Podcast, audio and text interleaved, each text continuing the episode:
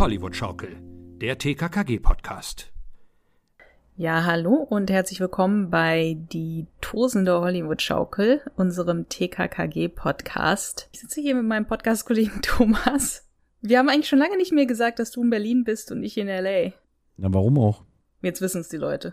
Ja, also äh, früher, früher war das immer für dich so wichtig, dass man gesagt hat, mein Name, mich heiße Anna und wo wir sind und wie wir aufnehmen. Das haben wir schon länger nicht gemacht. Also dachte ich, machen wir es mal wieder für irgendwelche neuen okay. Hörer, die dazu stoßen. Wenn ich dann meistens die Anfangsmoderation mache, dann mache ich immer ja so, so schön äh, übertrieben, darstellerisch, theatralisch, dieses und auf der anderen Seite dieser Welt, meine mhm. Podcast-Kollegin Anna. So mache ich das dann immer. Aber so klang das so wie, und Thomas? Haben wir schon mal gesagt, dass du in Berlin sitzt? Äh, ja.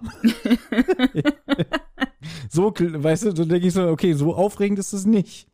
Aber wenn ich sage, ich podcaste gerade mit der bezaubernden Anna, die über 9000 Kilometer von mir entfernt sitzt, im fernen Kalifornien, wo gerade die ersten zarten Sonnenstrahlen ähm, den Pazifik berühren, dann hat das wieder was.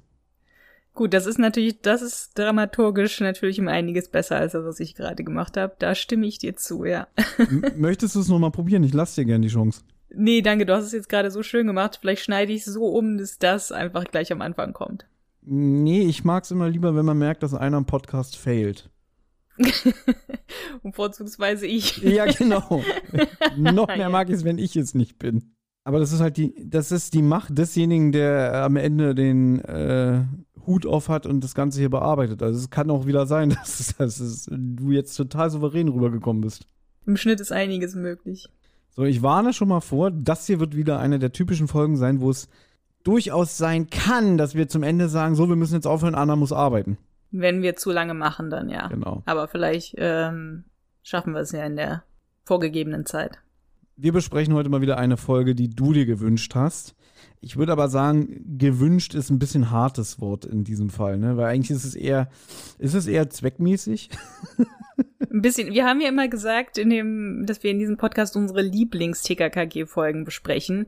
Ab und zu weichen wir natürlich davon ab, wenn mal eine neueste Folge oder so erscheint. Aber oftmals ist es ja so, dass, also wir wechseln uns ja immer ab mit, wer sich eine Folge wünschen darf. Und dann versuchen wir natürlich eine Lieblingsfolge uns auszusuchen oder eine Folge, die irgendwie besonders ist für irgendwas. Und in dem Fall, ja, es ist nicht eine meiner Lieblingsfolgen. Das möchte ich schon mal hier äh, klarstellen. Ich habe mir die Folge ausgesucht, weil es einige Besonderheiten gibt, die es sonst bei TKKG nicht wirklich gibt. Oder es gibt eine Besonderheit vielleicht. Ein Toter ist dabei. Was nicht wirklich passiert bei TKKG, das war ein Teilgrund, wo ich dachte, gut, das kann man dann ja mal besprechen. Aber der andere Grund ist auch, dass ich das Buch zu dieser Folge habe, weil dieses Buch ja in einem Dreierband auch erschienen ist. Und zwar mit den Folgen Alarmklößchen ist verschwunden, Terror aus dem Pulverfass. Die Folge haben wir ja schon besprochen, deswegen hast du mir dieses Buch geschickt, weil das ist eine meiner Lieblingsfolgen. Und dann jetzt die Falle am Fuchsbach, die Folge, die wir heute besprechen. Und da ich auch mal wieder ein Buch lesen wollte, haben wir gedacht, habe ich gedacht, dann nehme ich doch die. Mhm. Und anhand deiner Enttäuschung, die ich in deinem Gesicht ablese, glaube ich, ja, äh, ich will nicht sagen, dass du dich ärgerst, aber ich glaube, du hättest dir lieber eine andere Folge gewünscht. Ja, ja, hm. ich ärgere mich jetzt nicht, nein, aber ähm, hm.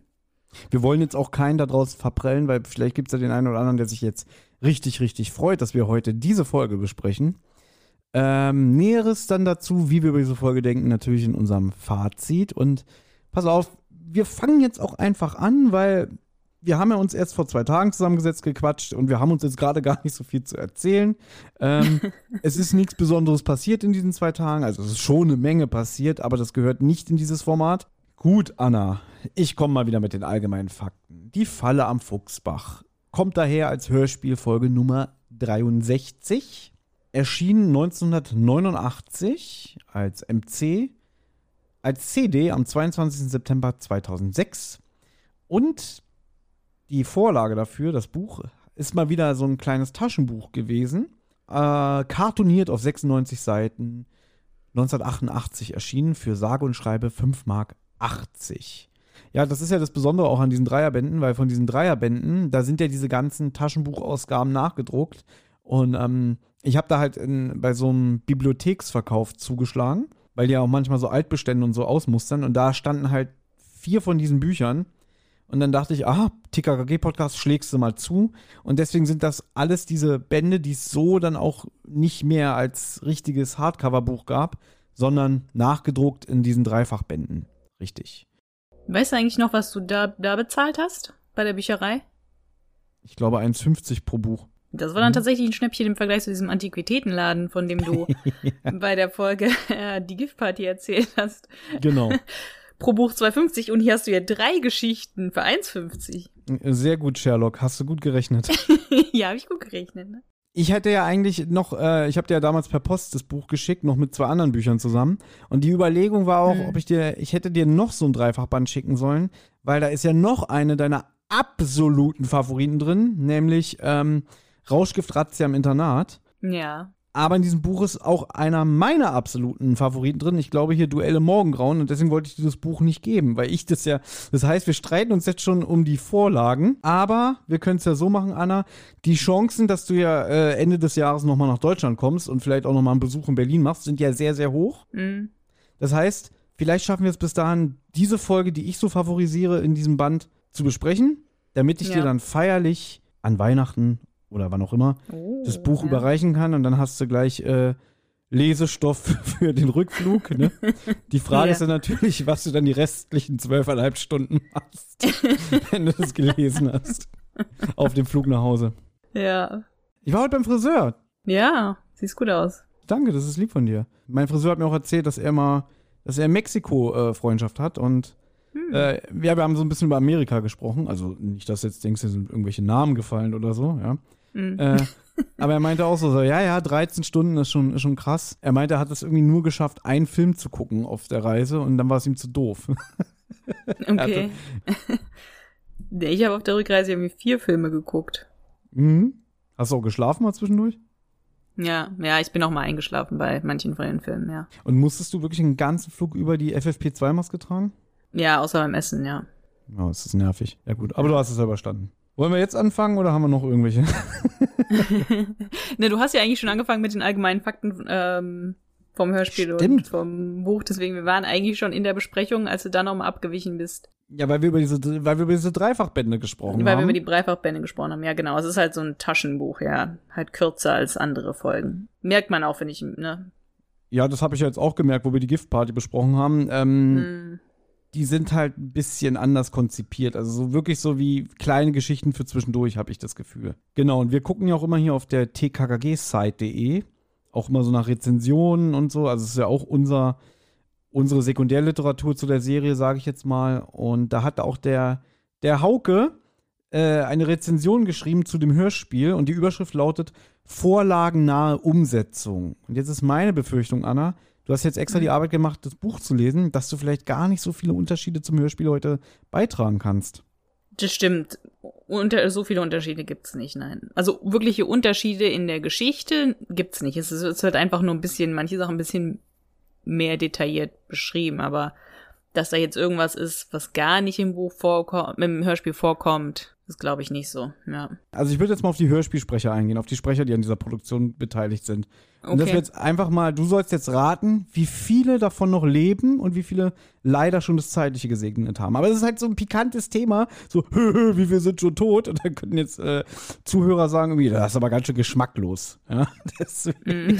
Na, du machst es ja eigentlich gar nicht so sehr im Gag. Du findest es ja immer richtig traurig, ähm, wenn, wenn Hörspielsprecher schon tot sind. Generell ist es traurig, wenn Menschen, die einen schon in frühester Jugend begleitet haben. Also es fällt mir natürlich bei so Hörspielen immer auf, so wenn ich eins höre äh, und immer Mhm. denke, dann gehe ich halt immer die Sprecherliste durch und denke so, alter Vater, sind da schon viele tot? Und ja, das macht mich auch immer traurig. Ja. Och, ich weiß es nicht, Thomas. Ich weiß gar nicht, wie viele. Okay, wie viele haben mitgemacht? Na, wir machen es mal so. Der Erzähler, Günter König.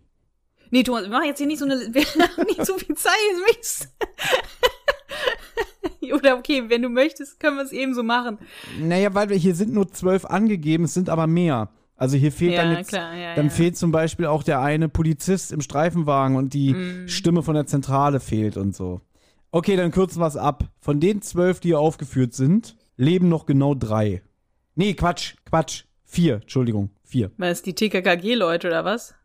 Genau, Also Sascha, Manu, äh, Niki. genau. Und der äh, Inspektor Schröttelmeier, gesprochen von Henry König, der ja auch den, den Vater von Willi spricht. Okay, also alle Nebenrollen eigentlich sind schon tot. Alle Nebenrollen sind ansonsten schon ver alle auch wirklich, auch wie gesagt die, die hier nicht aufgeführt sind. Obwohl außer der eine, außer der eine Lehrer, der reinkommt und sagt, Tim, wir warten auf dich. Der lebt auch noch. Okay. Ja, okay. Gut, krass. Schöne Rubrik, ne? Ja, schöne Rubrik. Die macht so richtig gute Laune. Ja, kann man jetzt auch schön in die erste Szene einsteigen. Naja, du wolltest eine Folge mit dem Toten.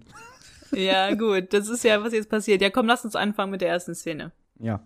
Also TKKG sind auf einer Radtour im Sommer, fahren durch eine sehr kurvenreiche Straße, durch eine schöne Landschaft. Der ähm, Erzähler beschreibt es sehr malerisch. Und es wird noch wichtig, dass, oder wichtig, das nächste Dorf heißt Tröppelbach. Und jetzt kommt das Dramatische. Okay. Hier in den Notizen steht, sie riechen ein Feuer. Natürlich nicht. Tim riecht das Feuer, bevor sie es überhaupt sehen. Tim. Ja, das stimmt. Naja, und äh, da ist ein Unfall. Da ist ein Auto volle Kanne gegen einen Baum gerast und das brennt. Und hier schon mal mein erster Kritikpunkt. Es wird halt gesagt, dass da ein Feuer brennt. Gabi wird beauftragt, ähm, die Feuerwehr zu rufen. Also sie soll in, in die Ortschaft fahren und da ein Telefon aufsuchen. Äh, währenddessen probieren die anderen drei, das Feuer zu löschen. Und mein Kritikpunkt hierbei ist, der, der Sound von diesem lodernden Feuer Hm. ist so gut wie nicht vorhanden. Also ob da jetzt wirklich ein bisschen Zweige geknackt haben oder wirklich was brennt, habe ich nicht gemerkt. Und ich habe sogar da noch Ja. mal genauer hingehört. Also das fand ich sehr schwach umgesetzt und ähm, das sage ich jetzt auch wirklich ähm, voller Überzeugung, dass so schwach ist, weil wir sind es einfach besser gewohnt von diesem Hörspiellabel. Ich, ich stimme dir zu, dass man nicht merkt, dass dann Feuer, dass da ein Auto in Flammen steht. Das merkt man nicht. Achso, und äh, hier ist schon die Stelle, also Gabi begibt sich ja dann jetzt äh, in den nächsten Ort, ne? Und Tim findet auf dem Boden ein goldenes Feuerzeug. Ja, das fand ich sehr witzig. Also der steht, der geht da jetzt auf dieses Auto zu, das dann Flammen anstellt, so, hey, was ist das denn? Ein goldenes Feuerzeug. Und er sagt es auch irgendwie so, als würde er sich darüber freuen, dass er es findet. Ähm, Ja, so ich fand es beim Hören immer irgendwie so ein bisschen witzig. Wie ich mir denke, so, hast du nicht gerade Besseres zu tun? Im Buch ist es so, dass er halt auf was tritt und das ist halt irgendwie hart oder so und dann guckt er und dann sieht er, ach, das ist ja hier so ein Feuerzeug. Also da finde ich es ein bisschen, ja, weiß ich nicht, ein bisschen weniger merkwürdig. So, hey, was ist das denn hier? Ein goldenes Feuerzeug, nicht schlecht. Na gut, So, aber äh, es passt doch auch schon zur Stimmung, weil das Feuer wirkt jetzt auch nicht so bedrohlich, ja. Mm, Deswegen, aber ja, du, du hast recht, es ist, es ist der Situation nicht wirklich gut geschauspielert. Eigentlich in der Szene weiß man ja noch gar nicht, ob jemand drin ist oder nicht im Auto, ne? Soweit ich weiß, nein. Ja, also bis dahin ist es ja eigentlich für den Hörer auf jeden Fall, weiß man, da denkt man, da steht vielleicht nur ein Auto im Flammen. Da denkt man eigentlich, glaube ich, nicht, dass jemand drin ist, weil es ist ja TKKG. Im Buch ist es so, dass es Tim sieht. Also Tim wagte sich nahe heran. Es war gefährlich. Benzin, wo auch immer noch was war, konnte explodieren. Aber Tim musste sich überzeugen. Was er gesehen hatte hinter der wabernden Glut im Inneren des Wracks konnte, durfte nicht wahr sein. Er hielt den Atem an. Ein Luftzug teilte die Flammen. Tim schloss die Augen. Er lief zurück. Sein sonst braunes Gesicht war jetzt bleich. Dann sagte er halt zu Gabi, du musst jetzt nach Tröppelbach fahren und im Gasthaus das Telefon rufen oder die Ga- Feuerwehr anrufen. Äh, und dann unter Gabis dunklen Wimpern waren die Pupillen übermäßig groß. Der Blick fragte. Karl war direkter. Ist da noch wer drin? Tim nickte. Das, was mal ein Mensch war. Gabi schrie auf. Also da ist es so, dass die das schon, dass sie, ja, dass Tim es halt sieht. Also das ist aber sehr atmosphärisch und krass, also dass man diese Chance sich hat entgehen lassen, also gibt ja Ja. genügend her, sagen wir mal so, auch, auch von diesem, so wie es formuliert wurde und so alles. Also entweder hat man wieder gesagt, nee, das können wir unseren Hörern nicht zutrauen, Mhm. oder aber, ja, ich will da jetzt nicht irgendwie Faulheit oder so unterstellen. Aber kann schon sein, dass, dass es vielleicht zu krass war fürs Hörspiel. Also es, ne, es ist sogar, Klößchen fragt auch noch, und nicht mehr zu retten. Und Tim sagt sogar, man sieht nicht mal, ob es ein Mann oder eine Frau war. Das werde ich meinen Lebtag nicht vergessen. Das ist aber schon heftig. Also gerade so als Jugendlicher so eine verkohlte Leiche, die man nicht mal mehr zuordnen kann des Geschlechts, das ist schon krass. Ja. Tja, Naja. ja, Gut, Gabi, erzähl, was Gabi in der Wirtschaft macht. Naja, das ist jetzt gar nicht so aufregend. Im Prinzip, sie tut das, was ihr aufgetragen wurde. Sie soll halt die Feuerwehr rufen. Kommt dann da in der Wirtschaft an und die Wirtin, gesprochen von Beate Hasenau, die hatten wir auch schon mal öfter, ähm, also sehr oft in, in Europa Hörspielproduktion. Auch gut gespielt, weil sie so überrascht ist, so, wie bitte, es brennt, oh, oh mein Gott. Und, und Gabi halt so, das Telefon, wir müssen die Feuerwehr anrufen. Ja, und sie sagt dann halt, naja, komm hier, nimm den Apparat, also wahrscheinlich hinter der Theke der Apparat, weil der Münzfernsprecher würde ja Geld kosten. Da habe ich erst so überlegt, ja, Moment, Polizei anrufen ist doch eigentlich umsonst, 110.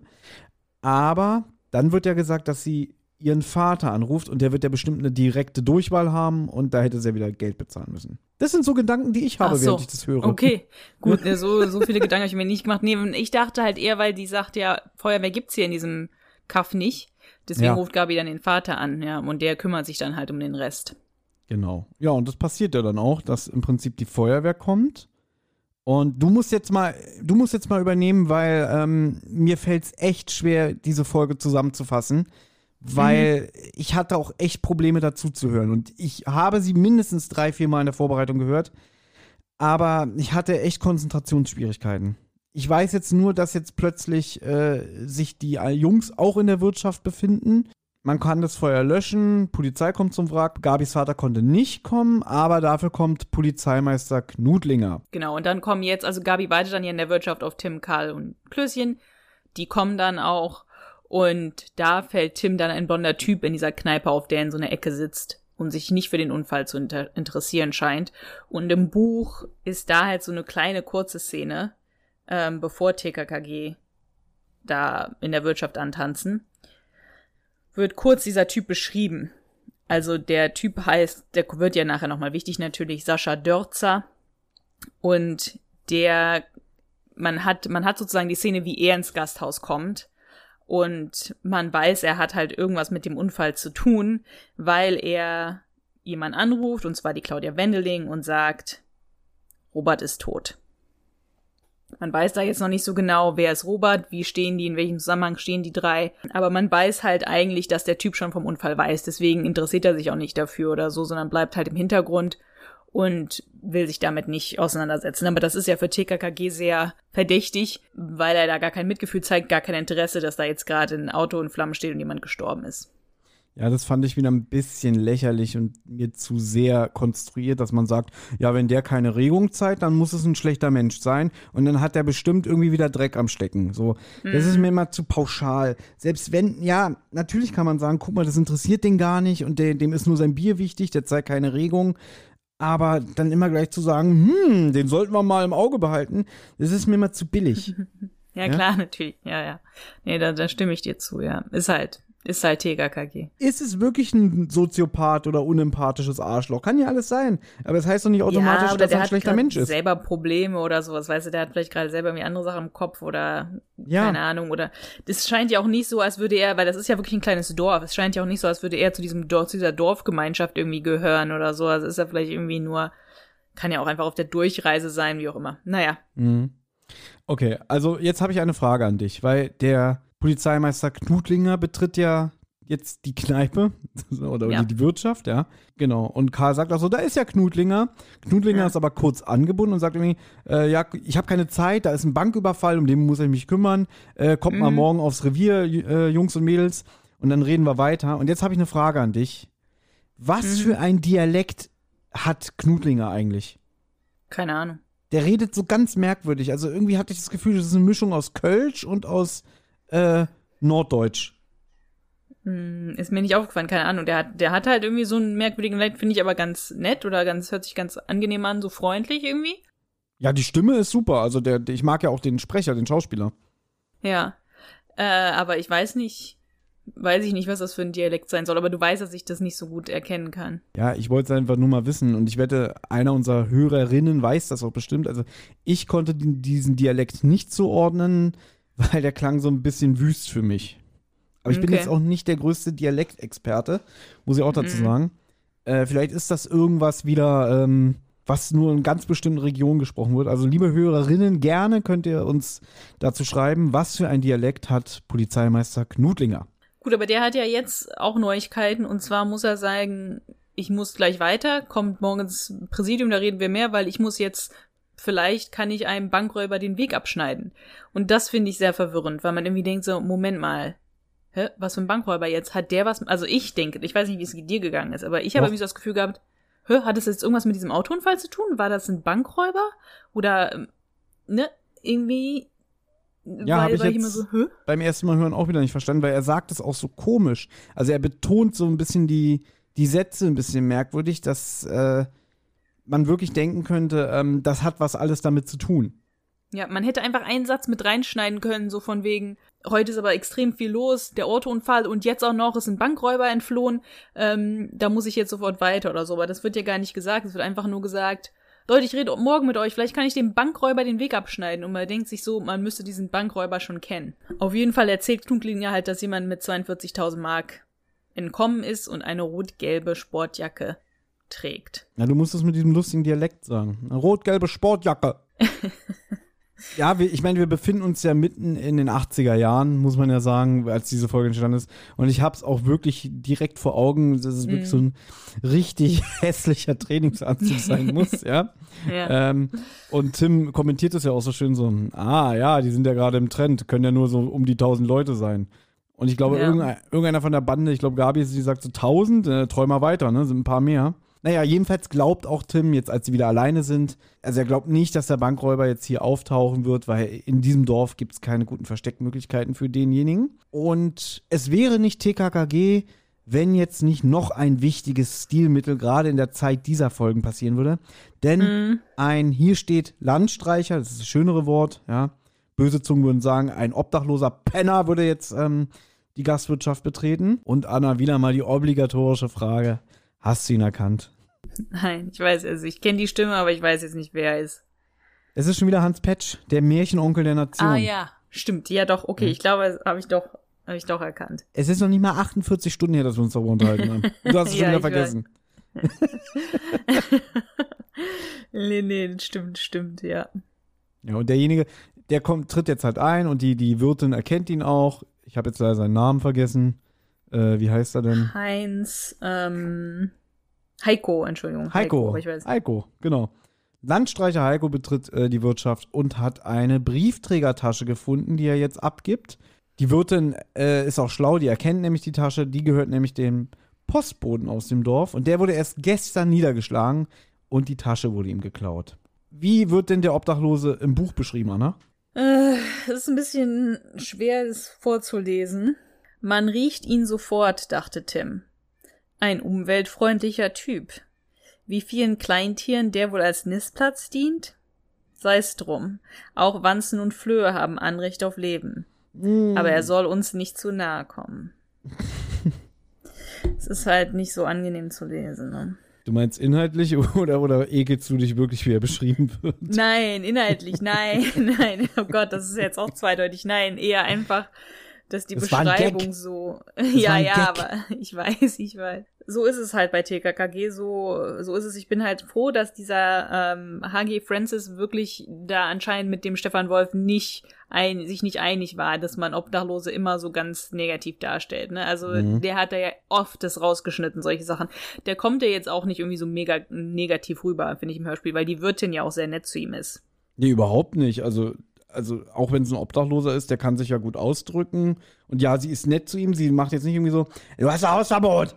Du sollst ja nicht mit deinen stinkenden Klamotten in diesen Laden hier kommen und die Gäste vergraulen. Nee, überhaupt Nein. nicht, sondern wirklich so eher als, da ist ja auch das Wort Landstreicher auch viel, viel freundlicher als ähm, Obdachloser oder sogar Penner.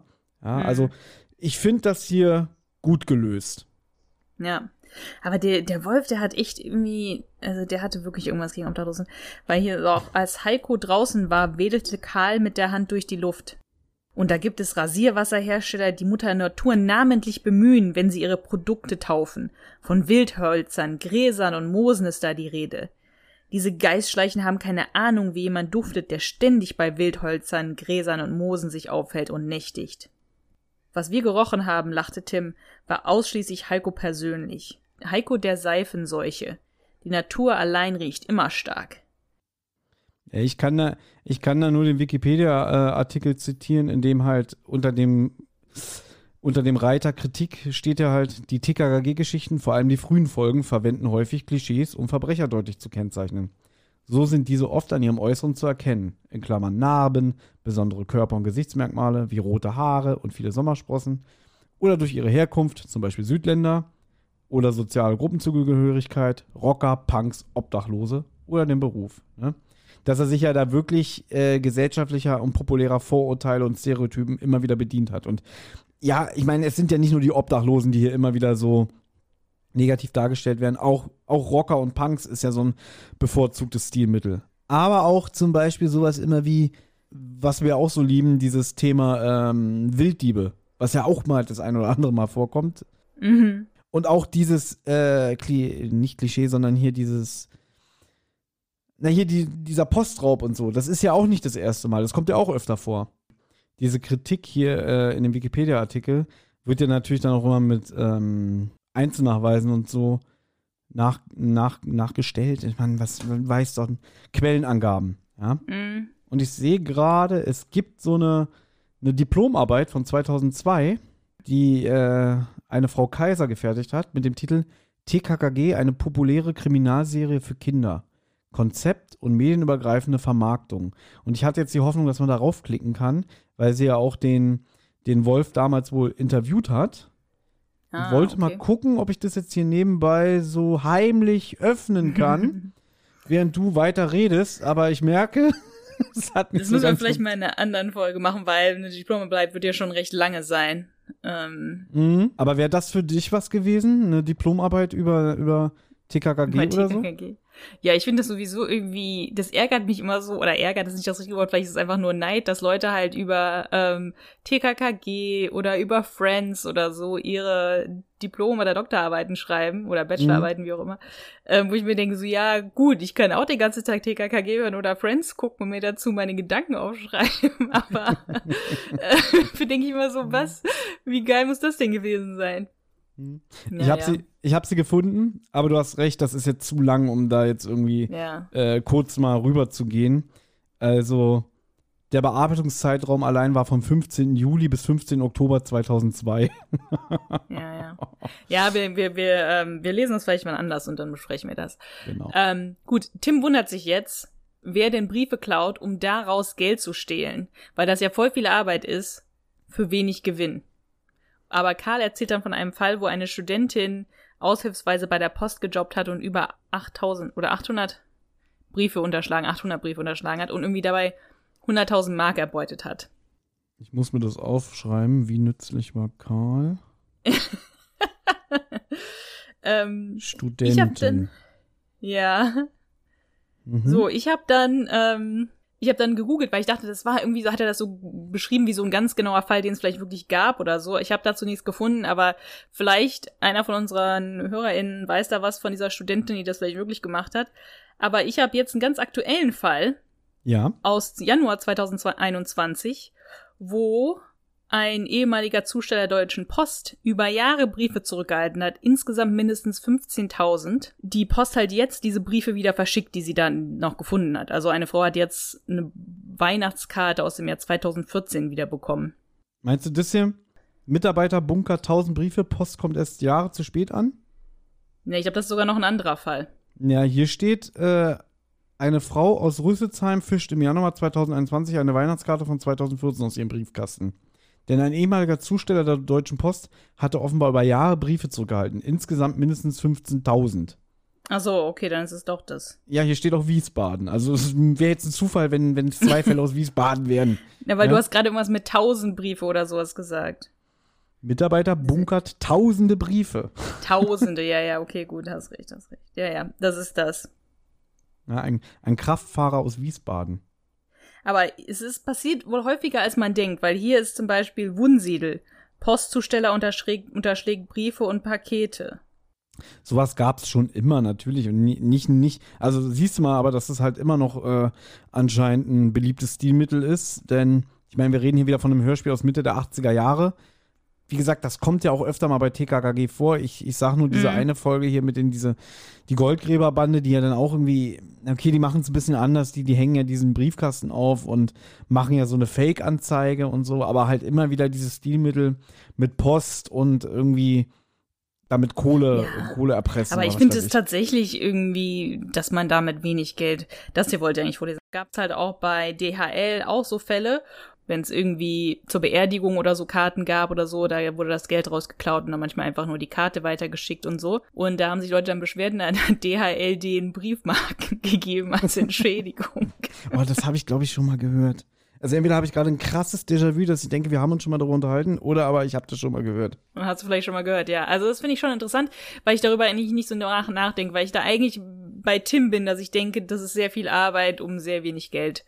Das stimmt, Ähm. das stimmt. Anyway, maybe ihr habt all das, was wir gerade besprochen haben, niemals gehört, weil Anders rausgeschnitten hat, oder ihr habt nur einen gewissen prozentualen Anteil. Ja, ich mache, ich, du weißt, ich mag das, ich mache das so Ja. gerne.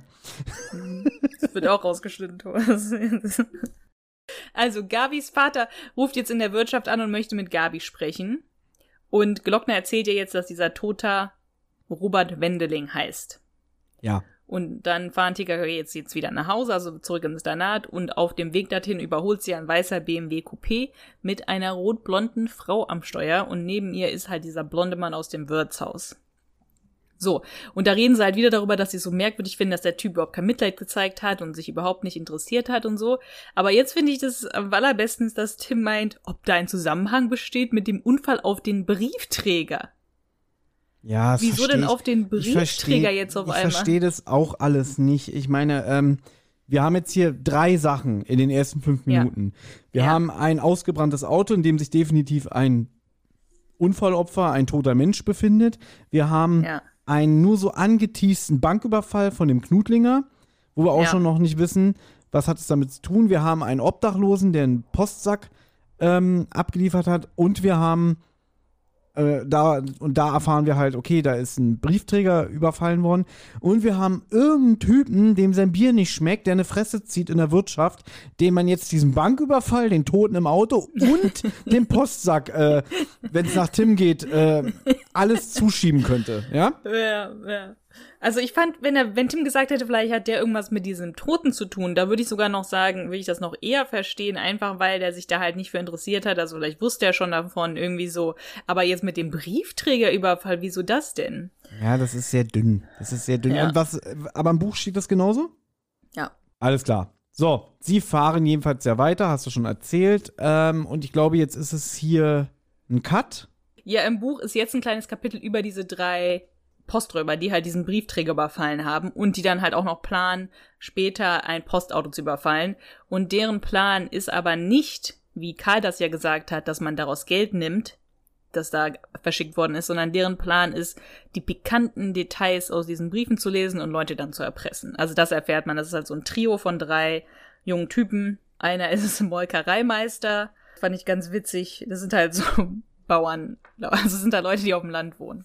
Mhm. Ähm, und das war's, ja. Und dann, dann sind wir auch schon in der nächsten Szene wie im Hörspiel. Die ist übrigens sehr schön, denn es ist ein Samstagmorgen und Tim liegt faul in seinem Bett und frühstückt.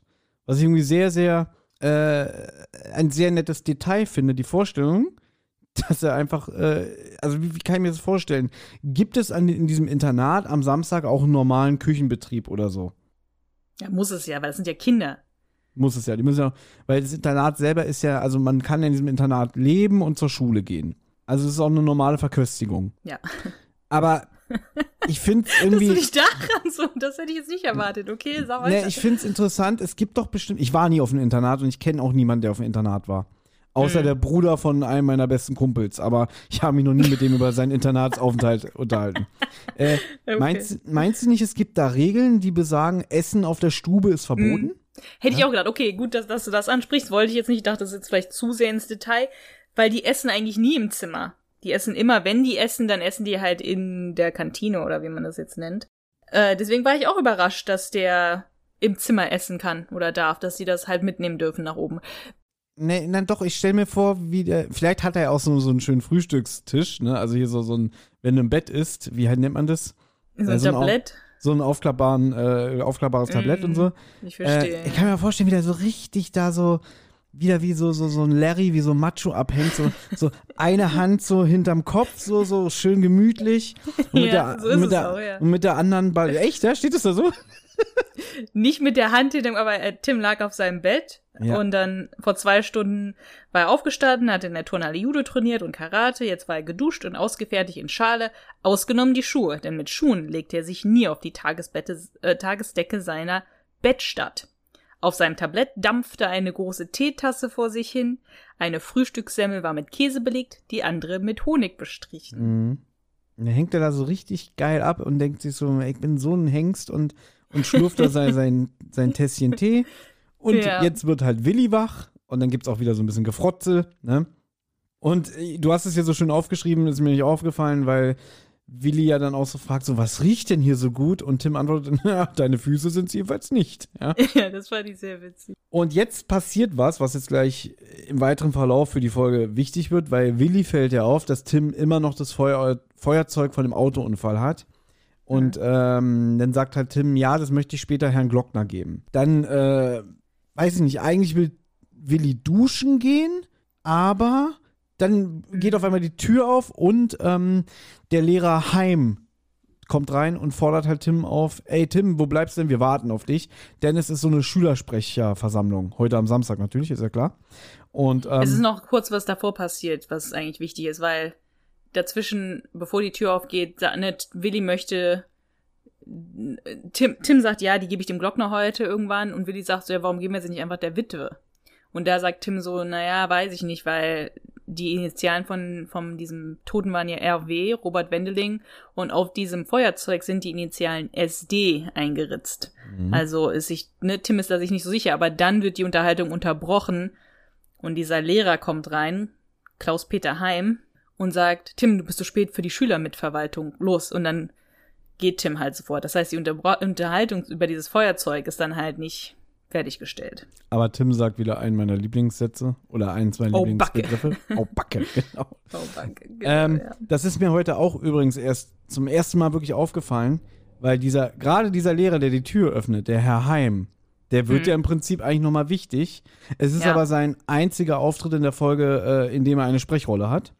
Und jetzt passiert auch was, was ich nicht so ganz nachvollziehen kann, dass Willi sich plötzlich verpflichtet fühlt, die Witwe Mhm. Anzurufen von dem Unfallopfer. Und wir begleiten jetzt auch Tim, äh, Tim sei schon, Willi, wie er jetzt sich zur Telefonzelle der Besenkammer begibt und dort ein Telefonat mit der Frau führt. Also, das ist so richtig untypisch. Dass er so, dass er Eigeninitiative zeigt, ohne dass Tim ihn auffordern muss. Ja. Ganz merkwürdig. Also das, man merkt es auch richtig, dass man irgendwie so denkt, Willi, das kannst du doch nicht machen. Tim hat dir doch gar nicht die Erlaubnis gegeben. Obwohl Tim ja alles im Alleingang immer macht und so. Gabi auch ab und zu vielleicht, aber Karl und Klößchen machen irgendwie nie so Sachen im Alleingang oder zeigen Initiative. Wenn Tim das gemacht hätte, wäre das komplett normal. Man denkt, alles richtig gemacht. Wenn Willi es macht, merkt man, irgendwas ist hier faul. Im Buch wird's ein ganz klein bisschen erklärt. Also erstens, er duscht nicht, weil gestern habe ich geduscht. Dann bin ich in den Regen gekommen. Man kann es auch übertreiben mit dem Wasser. Und dann ähm, rasch zog er sich an. Der Magen knurrte bereits. Tims Honigsemmel lag noch unberührt auf dem Tablett. Klößchen nahm sich ihre an, aber das füllte ja kaum den hohlen Zahn.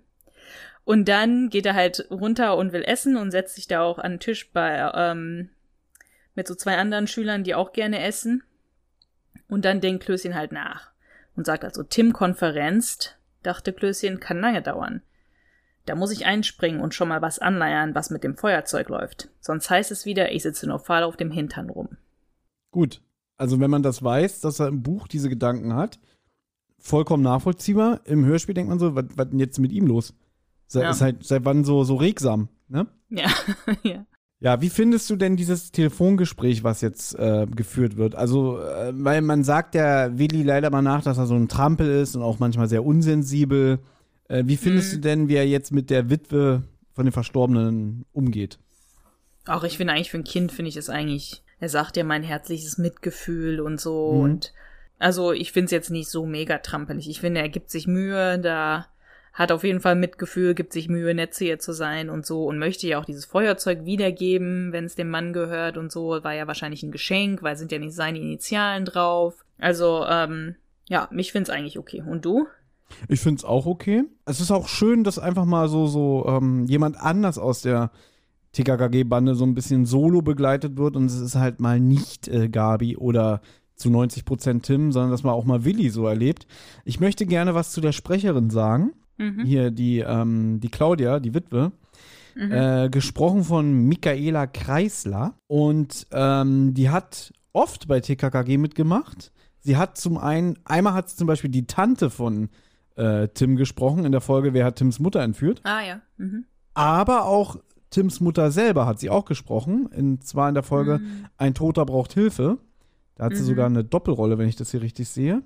Ja, ziemlich oft ähm, Nebenrollen. Und sie war im wahren Leben verheiratet mit Holger Malich. Und Holger Malich kennen wir als Sprecher von Inspektor Kotter aus Die drei Fragezeichen. Leider schon 2017 verstorben. Gut, also Willi klärt jetzt mit der Claudia, dass er ihr das Feuerzeug zurückbringt, aber erst morgen Nachmittag, dann hat sie Zeit. Und dann sind wir jetzt wieder. Ganz kurz, da fand ich aber eine Sache witzig, wenn er so mit ihr redet und dann sagt er auch so: Ja, hier im Telefonbuch steht, sie wohnen in der und der Straße. Ist mhm. das richtig? Keine Antwort. ja? Habe ich schon wieder vergessen. Und dann sagt er, ja, da kommen wir morgen vorbei, ja. Und sie, ja, ja, ist okay. Aber so irgendwie, er fragt, ist die Adresse richtig? Nix. ist mir nicht aufgefallen. Ich fand, ich fand lustig, wie so meine, kannst du morgen vorbeikommen und Willi so, wie ich sehe, lässt sich das einrichten. Mhm. Wo ich irgendwie mhm. dachte so, hast du gerade deinen Terminkalender gecheckt oder so, was du am Sonntag äh, vorhast? Naja, als, als reicher Erbe eines Schokoladenfabrikanten, da kann man mal so ein bisschen den, die, das so ein bisschen raushängen lassen. So, Moment, ich check mal meinen Terminkalender. Ah, morgen bin ich bei einer Verkostung einer neuen Schokoladensorte. ah, aber ich gucke mal. Na gut, jetzt sind wir wieder bei, sind wir wieder im Adlernest und Tim kommt jetzt von der Schülermitverwal von diesem Schülermitverwaltungstreffen zurück, ist halt sauer, weil dort abgestimmt wurde, ob ein Raucherzimmer eingerichtet werden sollte. Die Raucher haben die Nichtraucher überstimmt, ist halt sauer, kommt ins Adernest und Willi erzählt ganz stolz, dass er halt die Frau von Wendeling angerufen hat und dass sie halt morgen dieses Feuerzeug zurückgeben müssen und Tim ist richtig sauer. Es fängt ja schon so schön an, die Tür geht auf und er sagt, hey, Ex-Tarzan. Ja, ich dachte, dachte, mir, dass ihr das gefällt, ja. Ja, mag ich, ne? Und Willi natürlich nach dem Motto, ey, ich hab jetzt mal, ich hab mal Eigeninitiative gezeigt, ich hab die angerufen, dann, was? Das kann nicht wahr sein? Ja, regt sich richtig auf. Also ich übertreibe jetzt natürlich ein bisschen, ne? Ja, die übertreibst ein bisschen. Er ja. sagt ja auch dezent, ich weiß. Er sagt ja auch, ah, das war zu früh, ich hätte es lieber erst dem Glockner gegeben und so weiter und so fort. Und äh, Klößchen fragt ja auch zu Recht irgendwie, ähm, ja, warum denn? Also, wozu das Tamtam? -Tam? Da wir ja gerade jetzt die Folge die Giftparty besprochen haben, äh, und jetzt schon wieder dieser Begriff Tamtam, -Tam, der war ja mhm. erst in der Folge davor, fällt mir auf, das scheint ein sehr ähm, beliebter Begriff bei Klößchen zu sein. Ja, das stimmt. Obwohl Tarzan natürlich recht hat, das ist ein, das ist halt bei einem Fundort eigentlich gefunden worden, dann müsste man es eigentlich der Polizei geben und nicht jetzt irgendeiner Privatperson. Ja, dann hätte das aber gleich den Knutlinger geben sollen und nicht jetzt erst äh, so im Nachhinein. Ja, das, oh Gott, ja, das stimmt. Wie du den Willi in Schutz nimmst. Nee, weil, weil, weil, weil Tim macht doch auch immer, was er will. Ja, das stimmt schon. Ja, ja, das stimmt. Aber Tim hat halt nachgedacht, weil er, also warum das mit dem Feuerzeug halt so wichtig ist oder sowas ist, weil das Feuerzeug so weit weg vom Auto war. Also es war wohl fünf, sechs Meter neben dem Wagen und Tim ist so, ich verstehe nicht, wie das Feuerzeug überhaupt dahin gekommen ist. Also irgendwas kommt ihm da spanisch vor. Und Willi hat jetzt eine schöne Theorie und sagt, na ja, vielleicht war das Fenster offen, Wendeling wollte sich eine Zigarette anzünden, hat sich dabei mit dem Feuerzeug die Nase verbrannt hat dann, ist dadurch halt abgelenkt gewesen, hat dabei den Unfall verursacht und hat dann das Feuerzeug durch das Fenster geschleudert. Und Tims Reaktion ja. klingt einleuchtend, überzeugt mich aber nicht. Hm.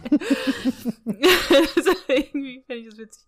Und er sagt halt, naja, irgendwie ist da was faul, vielleicht hat ja jemand dem Feuerzeug den Wagen angezündet oder eine andere Person saß im Wagen und hat dieses Feuerzeug verloren. Und jetzt überlegen sie sogar, ob es vielleicht dieser blonde Typ aus dem Gasthaus sein könnte. Aber bei so einem Unfall hätte er dann auch irgendwie verletzt sein müssen und das passt nicht so ganz, weil der Tim sah halt, der Tim, der Typ sah halt aus, als wäre er irgendwie gerade auf dem Weg zu einer Party oder so. Mhm. Wird ja später eigentlich, da können wir später nochmal drüber reden, dass der mhm. ja überhaupt nicht zerzaust und überhaupt nicht ähm, mitgenommen aussieht.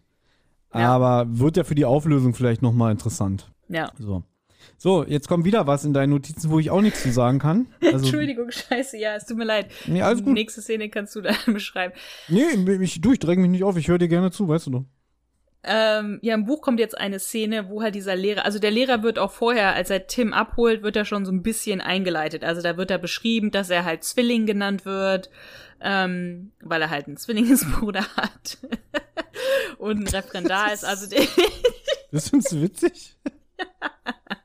naja, jetzt nicht so. Ich fand's nur witzig, dass ich das so erklärt habe. So, äh, ja, danke Anna, das hätten wir uns jetzt auch denken können. Oh, jetzt sei mal nicht so kritisch. ja, also er hat einen äh, Zwillingsbruder. Ähm, da wird er nur so angedeutet. Also er ist noch ein junger Lehrer, der ist Referendar. Mhm. So, jetzt sind wir nur bei ihm, wo er in der Stadt in einem Restaurant was isst. Und das wird halt groß beschrieben, wer halt immer gerne in diesem goldenen Teller ähm, zu Mittag isst und so weiter. Und dann kommt aber eine junge Frau auf ihn zu und sagt, ich habe sie als, ich habe sie erkannt, sie sind ein Bankräuber. Ich habe ähm, ich war in der Bank, als sie diese Bank ausgeraubt, ausgeraubt haben und ich habe sie erkannt, weil kurz davor habe ich ihnen diesen rot-gelben Blouson verkauft. Ich habe mir das gemerkt mit dem Blouson, weil dieser Blouson hat wurde hinten nicht richtig vernäht, also die Naht war irgendwie schief und so und das ist aber mhm. nicht irgendwie bei total vielen Blousons passiert, sondern nur bei irgendwie ganz wenigen, weil danach wurde das sofort eingestellt und die nicht mehr verkauft, die mit der falsch vernähten Naht.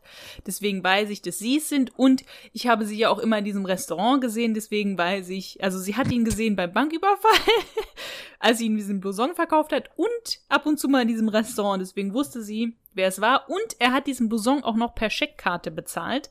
Das heißt, sie hatte auch noch seinen Namen. Wow. Ist alles schlüssig, also ja. Ist alles in sich schlüssig. Ja. Und sie sagt dann, ich möchte jetzt, der hat ja irgendwie 42.000 Mark erbeutet, ich möchte jetzt 25.000 Mark von ihnen, äh, damit mhm. ich den Mund halte. Und damit sie mir jetzt nichts antun, habe ich auch schon einen Brief an jemanden geschrieben, eine Freundin ah. von mir, wo ich das alles genau detailliert erkläre, was los ist und wer sie sind. Also wenn sie mir was antun, dann geht meine Freundin zur Polizei. Äh, aber anhand jetzt dieser Info, dass das im Buch äh, so erklärt wird, erklärt dann auch so ein bisschen jetzt, weil ich finde das Ende auch wieder sehr unbefriedigend, allein mit diesem Brief. Der spielt ja auch nochmal eine Rolle. Aber gut, anhand dieser Info ist es ein bisschen logischer jetzt. Zu dem Zeitpunkt im Kapitel weiß man nicht, ob er es gemacht hat oder nicht. Also da, dem verschlägt halt die Sprache, der sagt nichts eigentlich.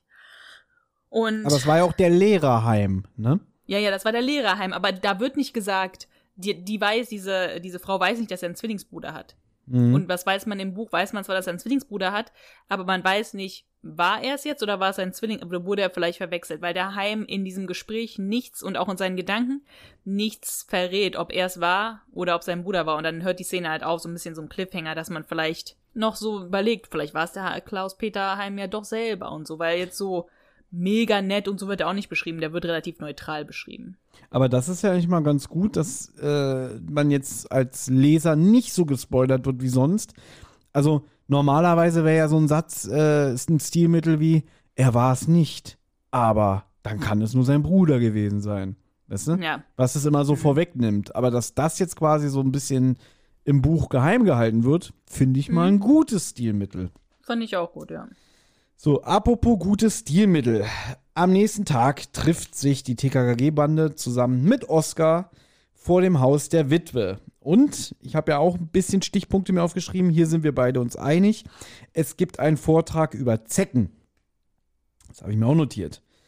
Ähm, weil ja. fünf Minuten lang Oscar von Tim gekrault wird und dabei schnippt er ihm noch so ganz lässig eine Zecke hinterm Ohr raus und äh, klärt dann Gabi erstmal auf sie muss aufpassen, das kann nicht sein. Und dann sagt sie halt irgendwie, naja, es passiert halt mal, weil Oscar äh, läuft halt durch so hohes Gras, bla bla bla. Aber Achtung, Achtung, halt, haltet euch schon mal die Bäuche, jetzt kommt ein Gag, pass auf. ja? Denn Gabi sagt, Zecken sind die einzigen Lebewesen, die ich töte. Also hat Gabi was gegen Linke. Verstehe ich nicht. Na, weil man doch so linkes Gesocks auch Zecken nennt. Äh, so, wusste ich nicht. Ja. Muhar! ja? Ach, ja, das fand ich so nervig, diese Szene. Das ist, dieses Hörspiel geht 39 Minuten. Mhm. Und dafür haben sie irgendwie Zeit verwendet. Aber Hm. irgendwie, also man wirkt, es wirkt ja so ein bisschen so, als wollten sie eine relativ kurze Folge machen oder so. Ich weiß nicht, ob das wirklich deren Ziel war oder nicht, aber es wirkt irgendwie so. ich denke mal, dass einfach die Vorlagen nicht mehr hergegeben haben. na, aber guck mal, das Ganze mit dem Lehrer zum Beispiel, man hätte den Lehrer ja noch mal ein bisschen erklären können. Man hat das ja überhaupt nicht, also kann man ja im Fazit dann noch mal dazu kommen, aber eigentlich hat man das mit dem Lehrer ja gar nicht mitbekommen, dass der der Bruder ist und so. Das kommt dann so ganz, also man muss höllisch aufpassen, dass Ja. man weiß, Ja. wer ist Klaus-Peter Heim, wer ist Ulrich Heim und so. Und dafür hätte man die paar Minuten, die hier über die Zecken geredet wird, dafür verwenden können, damit man diesen Handlungsstrang überhaupt kapiert. Ja, gebe ich dir recht. Ja. Aber gut. So. Auf jeden Fall, ähm, jetzt, wenn sie sich zu dem Haus begeben, fällt ihnen auch auf, dass das Haus relativ verfallen bzw. ungepflegt wirkt und halb vergammelt. Und Willi sagt ja dann auch irgendwie, naja, die Frau hat kein Händchen dafür. Und Tim sagt dann auch, nee, nee, nee, das ist schon länger, ja. Also, das ist das Haus nicht von heute auf morgen so. Ich meine, der Typ ist, glaube ich, noch nicht mal 24 Stunden tot oder so. Oder, Ja. oder, ja, okay, ist jetzt zwei Tage später. Sie klingeln an der Tür, es öffnet niemand und TKKG merken auch, ja, wir sind auch viel zu früh. Und während sie warten, kommt ein Wagen vorbei, ein weißes BMW Coupé und darin sitzt eine rotblonde Frau. Und jetzt fällt es ihm wieder wie Schuppen von den Augen. Das ist doch die Frau, die wir gesehen haben, als wir von, der, von dem Wirtshaus mit unseren Fahrrädern weggefahren sind, die mit diesem merkwürdigen blonden Typen weggefahren ist. Dem Typen aus der Kneipe. genau. Und Moment, ich muss was sagen. Es ist natürlich ein Skandal, der hier aufgedeckt wird von TKKG. Und alle reagieren natürlich dementsprechend geschockt. Und Klößchen sagt, Sapradi. ja, habe ich Ja? nicht notiert, aber ich dachte mir, dass ihr das gefällt, ja. Steht es im Buch? Mm, gute Okay, Frage. während du das checkst, weil, pass auf, ich habe jetzt wieder kombiniert, weil ich bin ja auch ein Sherlock, ja. Wir wissen doch, dass Manu Lubowski Bayer ist. Der ist in München geboren. Ja. okay, Und äh, Sapradi klingt halt sehr bayerisch, also habe ich das gegoogelt.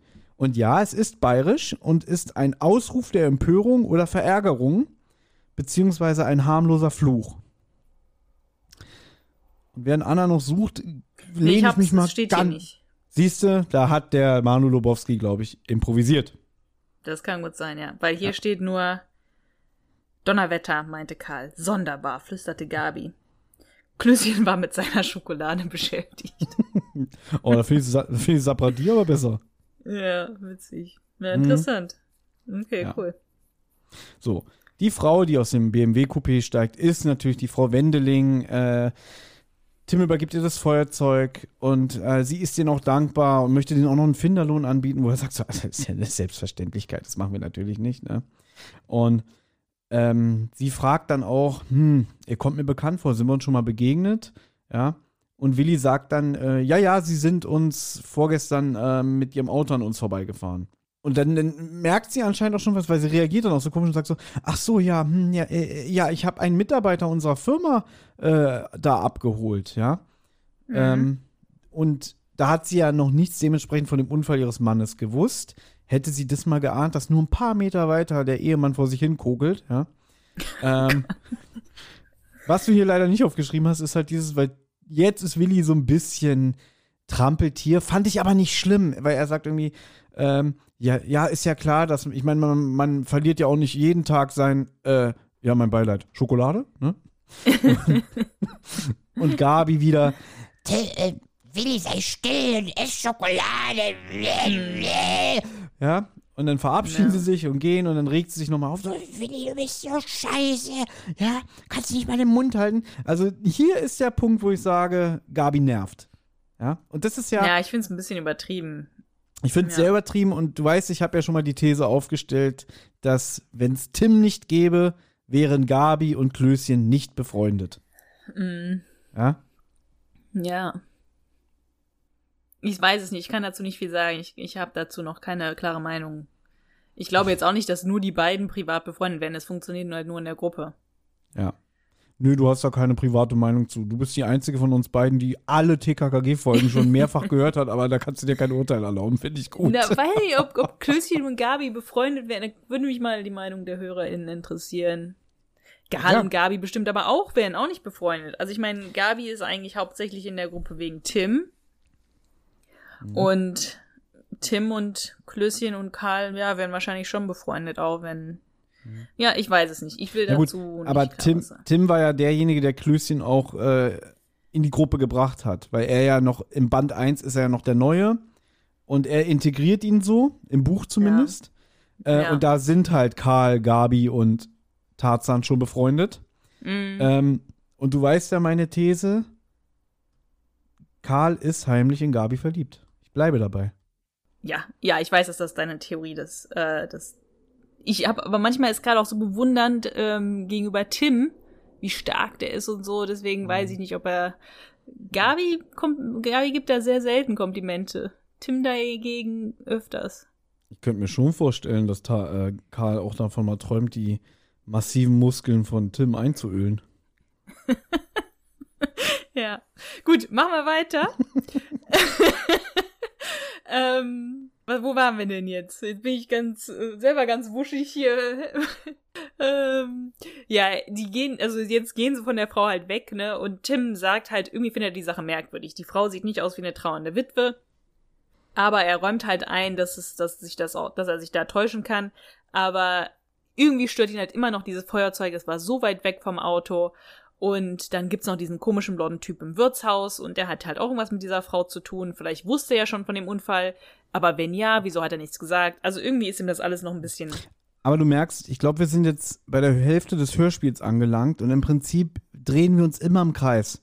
Ja, Ja, es ist immer, immer, immer dieser blonde Typ aus dem Wirtshaus und immer wieder dieses scheiß Feuerzeug und so. Eigentlich, ich sag das ja immer sehr gerne, es ist noch nichts passiert, aber wir haben jetzt schon 20 Minuten Hörspiel hinter uns und ich kann nur für mich sagen, wenn ich jetzt das Hörspiel nicht äh, im Rahmen des Podcasts gehört hätte, hier wäre meine Aufmerksamkeit schon lange weg gewesen.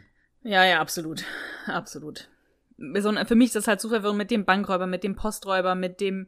Also mit dem Unfall ist in Ordnung, das ist noch klar. Aber diese Nebengeschichten mit den Posträubern und äh, mit den Bankräubern sind mir irgendwie zu verwirrend. Aber jetzt sind wir im Buch wieder mit Herrn Heim unterwegs. Der ruft nämlich jetzt seinen Zwillingsbruder an. Und da erfährt man dann halt, dass der Klaus-Peter, ne, der Lehrer, nicht diesen Bankraub äh, verursacht hat, sondern halt sein Zwillingsbruder, mit dem er sich nicht gut versteht. Die reden halt nie miteinander und so.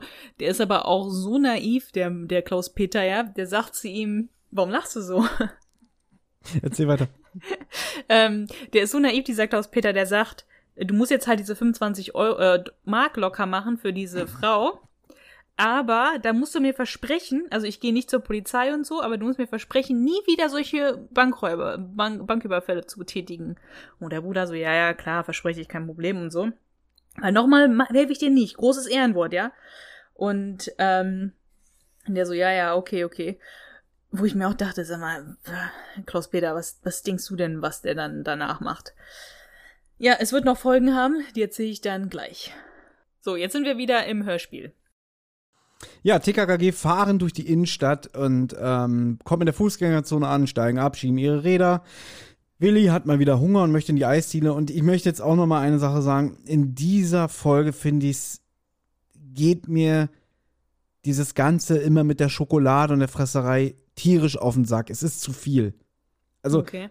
also gerade auch in dieser Epoche der Hörspiele ist mir Mhm. das zu viel. So mal ein Schokoladengag und so und so, aber hier ist es so so in jeder Szene und in jedem Gespräch. Also das ist mir zu krass.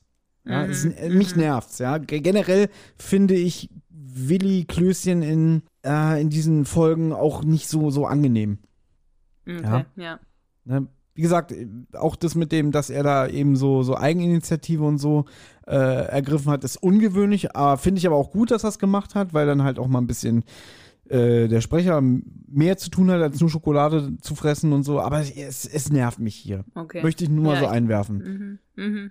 Ne? Und während sie jetzt die, die ähm, Auslagen der Schaufenster begutachten, zieht sie auch Willi in eine Eisdiele, fragt dann auch so, meint ihr, da gibt's Schokokuchen was weiß ich wieder und dann nein, Ja, ist ja kommt, egal jetzt, ja. Halt den Mund, denn Tim findet es nämlich viel wichtiger. Er hat nämlich einen rot-gelben Blouson entdeckt.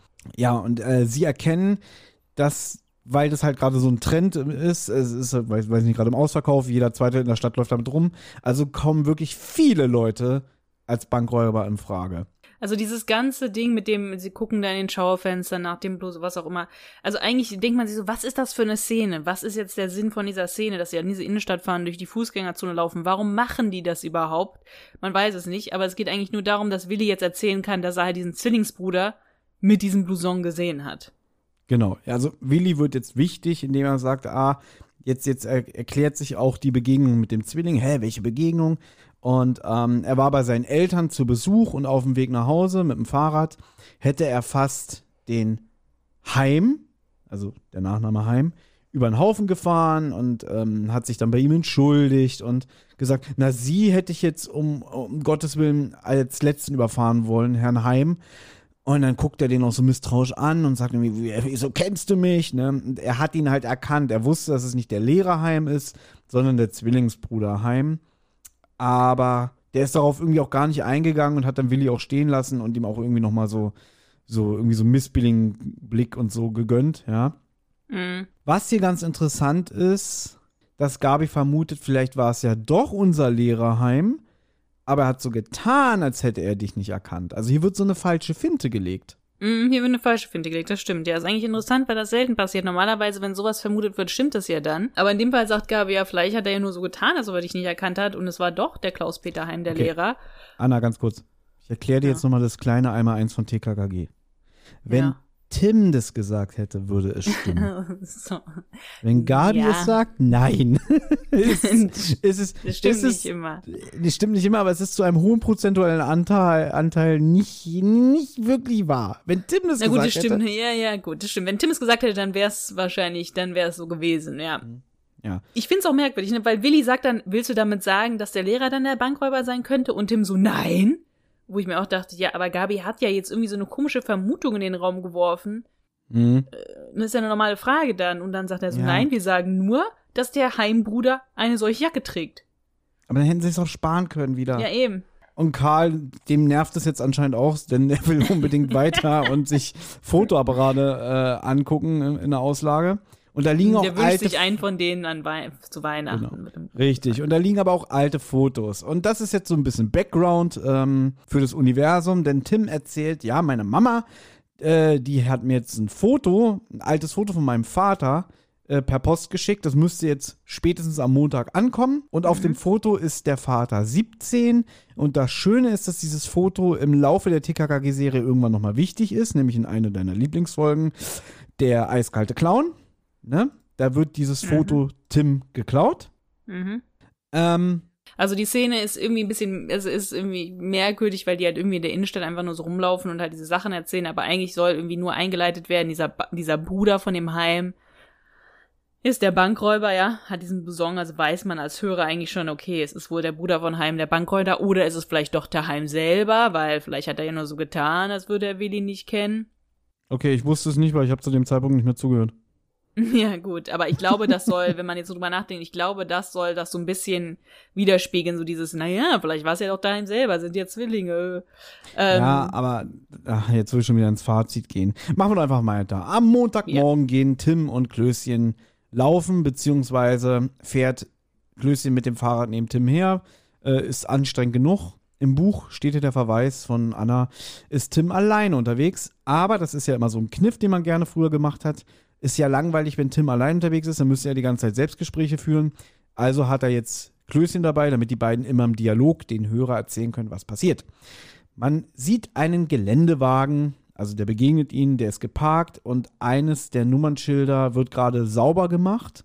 Da stehen irgendwie zwei Personen und einer davon schaut Tim und Klößchen sehr unfreundlich an. Fällt den beiden natürlich auf, ist klar. Ähm, Sie fahren dran vorbei. Jetzt geht's bergab und Klößchen sieht, dass unten am Fuchsbach ein Postauto schief auf der, schief auf der Seite liegt, süß Anna. Ähm, ja, demoliert auf der Seite. Ne? Sie, siehe das Cover von dieser Folge. Äh, ja, als hätte man die Kurve nicht mehr bekommen. Jetzt unterhalten sie sich, was ist denn hier passiert? Und, und oh meine Güte, wo ist denn der Fahrer? Und dann sagt Tim, na guck mal da, der Postbote. Da ist wohl irgendwie eine Scheune gegenüber und da hat er sich versteckt und da kommt er gerade raus. genau, und sieht, ja. sieht wohl sehr mitgenommen aus, ja. Am Auto angekommen sehen sie, ist nichts drin. Und dann kommt der, der Postbote auch so ganz schüchtern an, wie so, äh, äh, hallo, ja, guten Tag. Ja. Finde ich ein bisschen lächerlich, aber ja, ist okay. ne? Stellt sich als Postbeamter Beck vor. Und, Anna, hast ihn erkannt? Ich kenne ihn, ich kenne die Stimme, aber ich weiß jetzt nicht, wer er ist. Na, es ist David Hasselhoff. Ach so, okay. Es ist, es ist Morton, es ist Ginny Norris, es ist Andreas Ach, von der das Meden. Ist, das ist Andreas von der Meden. Kann ich dich daran erinnern, als wir die Folge besprochen haben, das Paket mit dem Totenkopf? Wo du mich noch so angeberisch gefragt hast, so, so, und, hast du ihn erkannt? Ja, weil er da zwei Sätze im Hintergrund spricht. Und da hast du so angegeben wie eine Tüte Mücken. Ich habe mal jemanden erkannt. Und jetzt Ja, weil reden, da spricht er ja wie Mord, weil er da ja auch so, ich warte auf einen, einen Bekannten. Und hier in dem Fall spricht er ja weder wie Mord noch wie Skinny, sondern eher so, ähm, er redet nochmal. Ja, normal. Und deswegen habe ich ihn nicht erkannt, ja. Ach so, der muss, du musst so reden, damit du, äh, Du ihn musst so erkennst. ne? reden wie ein Butler, ja. damit erkenne. Das ist echt traurig, wirklich. Ach, das ist ja Mord, ne? Hätte ich jetzt, das hätte ich jetzt nicht. Also ich wu- wusste, ich kenne die Stimme, aber ich wusste jetzt, ich habe, hätte ich jetzt nicht sagen können, es ist Mord. Ja, ist okay. Ja, was sagt denn der Jürgen Beck? Er sagt halt, er wurde von drei Typen überfallen und die haben ihn halt mit einem anderen Fahrzeug gerammt, halt mit diesem Geländewagen und dann halt alles gestohlen. Und Tim beschreibt dann den Geländewagen, den sie gerade da oben auf dem Berg gesehen haben und die drei unfreundlichen Typen und der Postbote sagt, ja, das war das Auto. Und Tim hat sich natürlich das Nummernschild gemerkt, als er da vorbeigetrabt ist. Mhm. Und die haben halt, im Buch wird halt erklärt, die haben halt absichtlich das, das Nummernschild erstmal verdreckt, damit halt der Postbote das Nummernschild nicht sehen kann. Die haben den Geländewagen aber eh geklaut. Also das ist nicht deren persönlicher Wagen. Also Ja. warum die das dann erstmal verdrecken, dann wieder sauber machen. Und was mich jetzt auch wieder wirklich, was mir wieder die Fußnägel zum Hochrollen gebracht hat, ja. weil sich ja Willi und Tim vorstellen, also Tim wieder Ach mit ja. seinem bürgerlichen Namen, äh, ja, ich bin Peter Carsten. Oh, da war ein Brief von dir äh, in den 20.000 Postsäcken, die ich gelagert habe. Habe ich zufällig gesehen. Also wirklich, wenn ich das schon wieder höre, ich hasse das wirklich, dass er wirklich auch genau diesen einen Brief gesehen hat. Was für Ja. ein Zufall. Ja, naja, gut. Tim will jetzt zurück zum Internat und da will er natürlich die Polizei anrufen. Und ganz witzig, Klößchen sagt, naja, ich bleibe hier bei Ihnen, ne, falls diese Kerle zurückkommen und sie erschießen. Mm. ja, ja. Und dann sagt auch hier David Hasselhoff, ähm, na, hör bloß auf, Junge, schon schlimm genug alles, ja. Genau, so, jetzt kommt wieder eine Szene aus dem Buch. Anna, bitte. Ähm, in dem Buch wird halt, bevor, bevor Tim und Willi den Postboten finden, wird halt auch dieser Postraub beschrieben mit diesen drei jungen Typen, aber jetzt nichts Spannendes, also halt genauso wie es dann halt auch der Postbote beschreibt. Das Einzige ist halt, dass dort halt auch beschrieben ist, dass der Postbote einen Brief sagt, der dann halt versehentlich überbleibt, dann selber klaut und in diesem Schuppen versteckt. Und deswegen ist er halt in diesem Schuppen, Schuppen gewesen. Aber jetzt kommt halt eine Szene, wo die Brüder Heim wieder telefonieren. Und eigentlich ist es ganz witzig, diese hätten gerne, diese hätten drin sein können. Ulrich erzählt dann dem Klaus Peter, also Ulrich ist der, ne, der, der, der Bruder, der Bankräuber, erzählt dem Lehrer Klaus Peter, dass er halt diese Frau, die ihn da erpresst hat, und diese Freundin, an die er, an die sie halt diesen Brief geschrieben hat, ja, mal ein bisschen durch die Mangel genommen hat. Also sie hatte schon ein paar blaue Flecke abbekommen, Haare abgeschnitten und so weiter, ähm, damit die halt den Mund halten und nicht die, und er halt nicht diese 25.000 Mark zahlen muss. Also er hat halt bei diesem Laden, wo er diesen Blouson gekauft hat, angerufen, die haben ihm den Namen von der Frau gesagt, ist er da aufgetaucht und hat da ordentlich Stimmung gemacht, hat dann auch gefragt, an wen hast du diesen Brief geschrieben, hat sie ihm gesagt, ist er zu dieser Frau. Der Brief ist natürlich noch nicht angekommen, aber ähm, er hat ihr halt deutlich gemacht, du darfst nicht zur Polizei gehen und ich zahle dir auch kein Geld. Und der Klaus-Peter ist ganz schön geschockt, aber macht nichts, weil es ist sein Bruder. Ah, okay. Zurück im Hörspiel ruft Tim bei Kommissar Glockner an, berichtet. Äh, und jetzt geht die Szenerie auch äh, zu anderen Protagonisten, Protagonisten. Nämlich, wir begleiten mal wieder den Polizeimeister Knudlinger. Der hat nochmal einen Auftritt. Der sitzt nämlich mit einem Kollegen im Auto und man hört dann, wie quasi die Meldung reinkommt über die Beschreibung der Täter, die das Postauto überfallen haben. Und natürlich, wie es der Zufall mal wieder so will, fährt dieser besagte Geländewagen äh, mit den Räubern an diesem Streifenwagen vorbei und Knudlinger und sein Kollege fahren hinterher, denn die Beschreibung hat zu gut gepasst. Und ähm, das geht kurz. Und dann hört man halt, wie sie sich mit ähm, den Kollegen in der Zentrale beraten. Der sagt irgendwie, ja, ja, ich schicke euch noch ein paar Kollegen, die sind gerade in der Nähe. Die sperren die Straße ab und wenn alles gut geht, dann ähm, kommen die nicht weiter. Und dann sind sie, glaube ich, in so einer Art Nebenstraße, sage ich jetzt mal. Das habe ich ehrlich gesagt nicht kapiert, wie das dann, wie die irgendwie einkesseln wollen oder so, ne? Ja, kann man ja auch abkürzen. Es gelingt der Polizei, die einzukesseln und ähm, ist aber eine ganz nette Szene, wie ich fand. Und jetzt wieder Schnitt. TKKG begeben sich in das Polizeipräsidium, wollen zu Kommissar Glockner. Es kommt aber schon ein anderer entgegen von der Polizei und sagt ihm, ja, ihr kommt zu spät, die sind schon längst gefasst und so. Und Gabi fragt, naja, kann ich zu meinem Papa?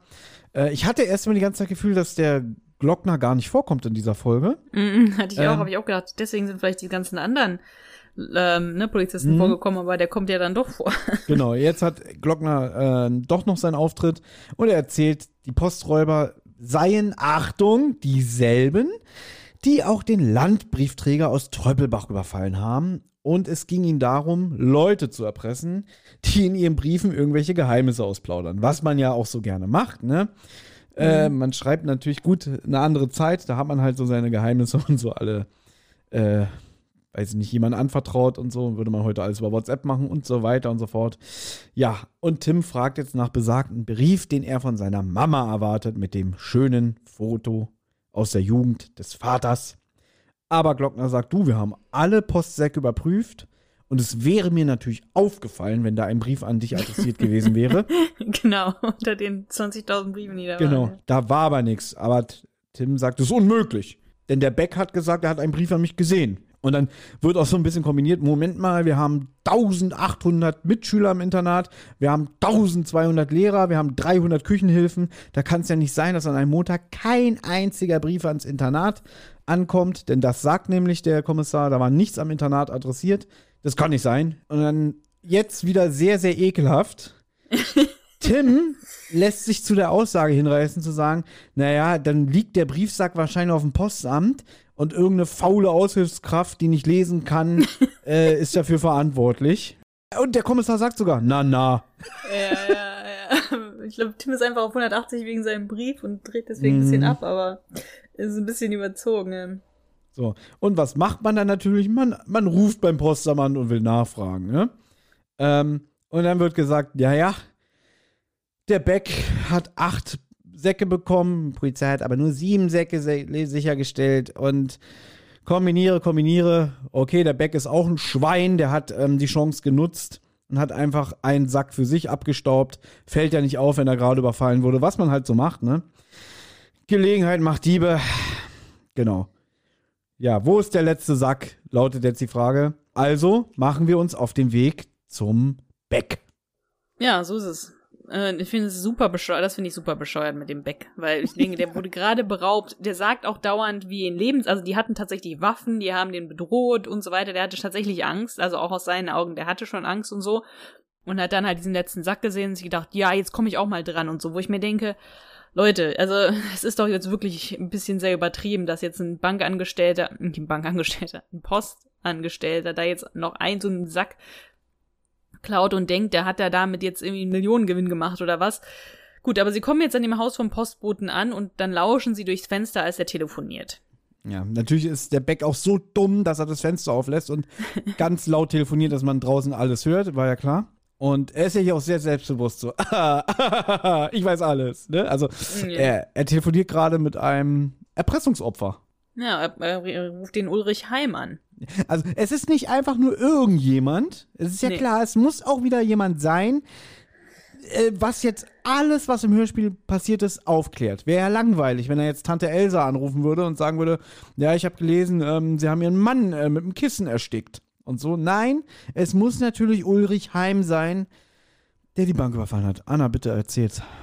Genau, und das, das ist, wo ich meine, man muss höllisch aufpassen, dass man die Namen überhaupt hört, weil der halt, weil man das ja nur so überhört, wenn TKG lauschen und zu der Zeit war das ja dann von der Soundqualität immer so ein bisschen fraglich, wenn jemand am Telefon gesprochen hat, wenn jemand belauscht wurde, dass man das nicht so gut hören konnte. Also man muss höllisch aufpassen, weil er sagt ganz am Anfang, wie heißt das, Herr Heim, Ulrich Heim und so. Ähm, ja, und er hat halt, ne, aus dem Brief gelesen, dass er der Bankräuber in der rot-gelben gestreiften Jacke ist und hat den Brief halt von dieser Frau gelesen und in dem steht halt auch, dass die Frau ihn schon angerufen hat und 25.000 Mark Schweigegeld fordert und dass der Herr Heim halt zahlen will und der Postbote möchte jetzt auch erstmal 25.000.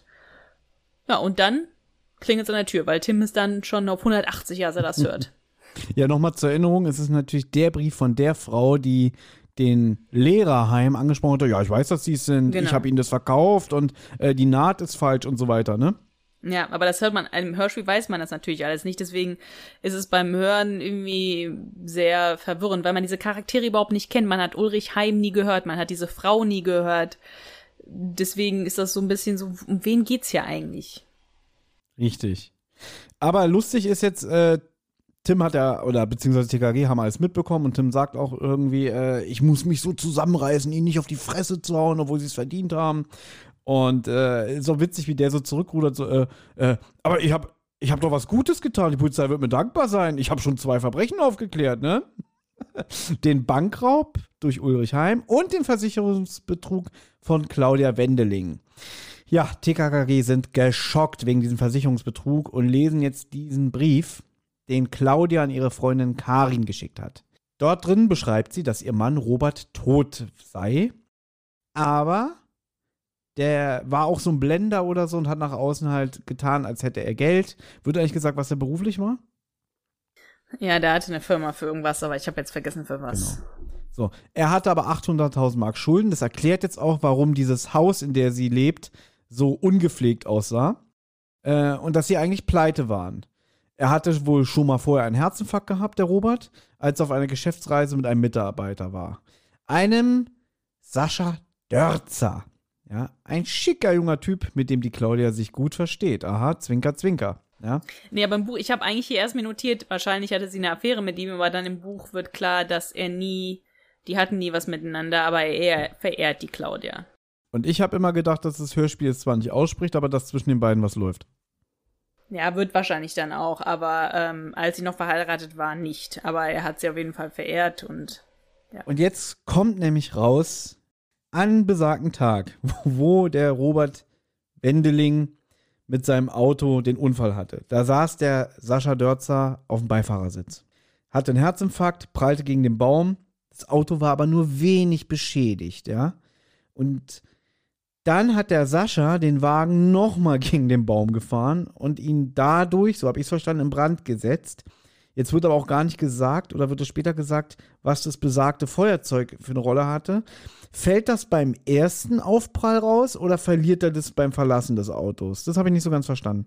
ja, also ich, ist es so, der ist ja beim Herzinfarkt, bei diesem zweiten Herzinfarkt in diesem Auto, ist er dann gestorben.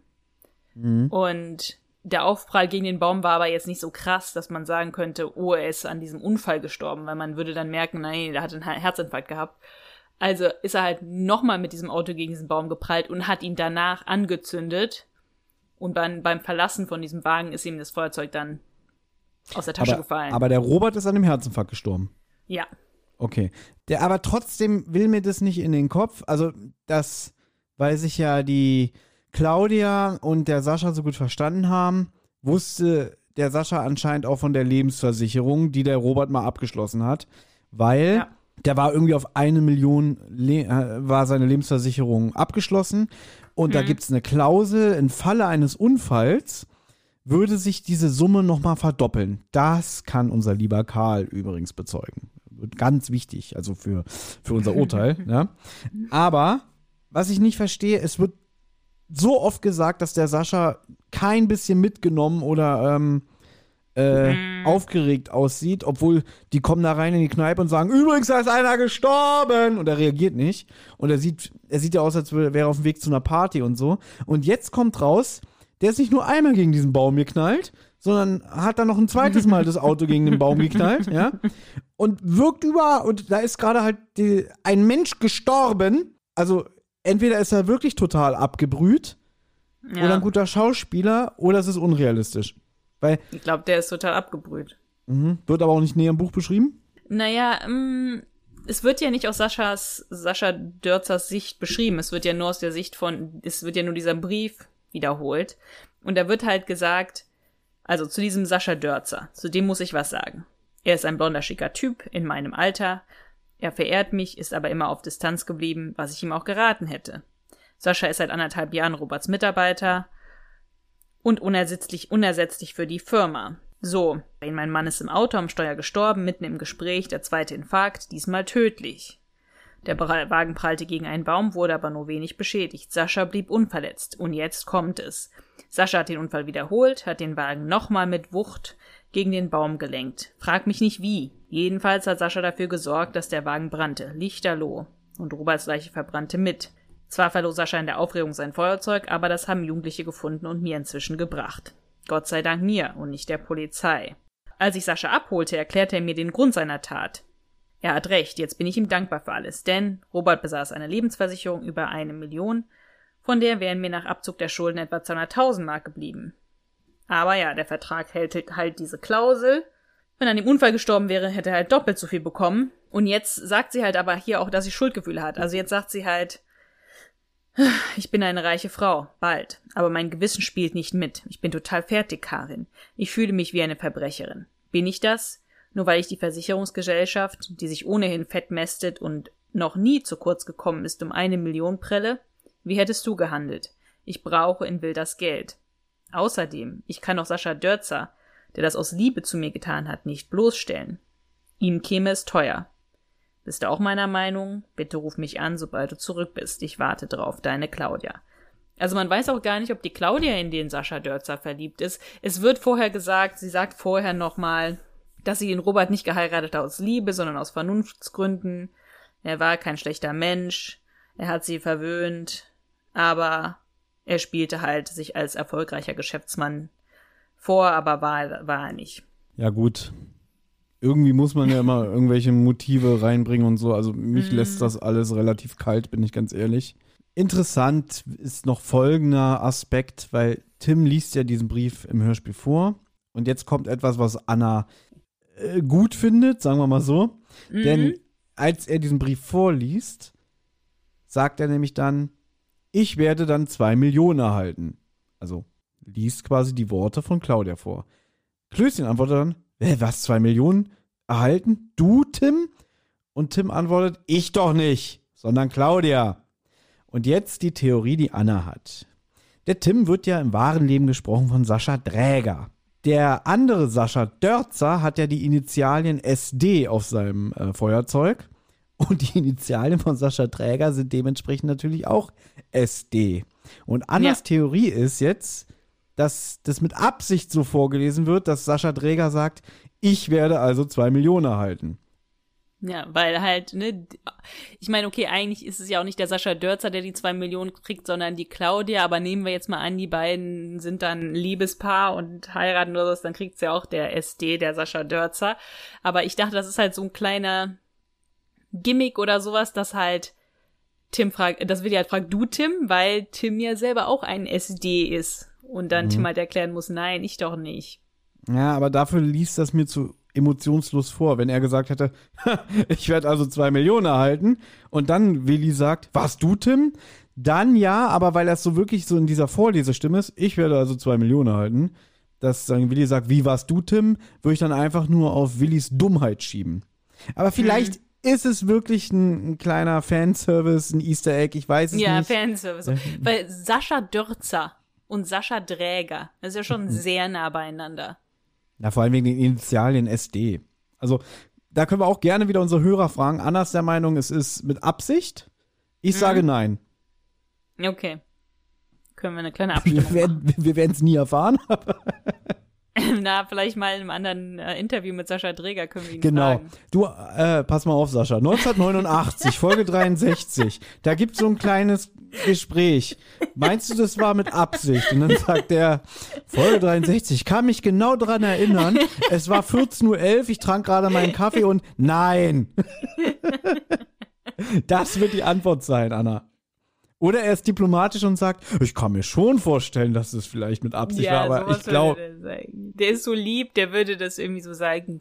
Ja, genau. das kann schon sein, dass es damals ein Scherz war. Ich kann mich jetzt nicht mehr so ganz genau an diese genaue Folge erinnern, aber ja, genau so man hat schon versucht, ab und zu mal Witze rein. Ja, ich weiß es nicht, aber. wenn, wenn du besser schlafen kannst, dann würde ich natürlich sagen, ja, Anna, haben sie gemacht.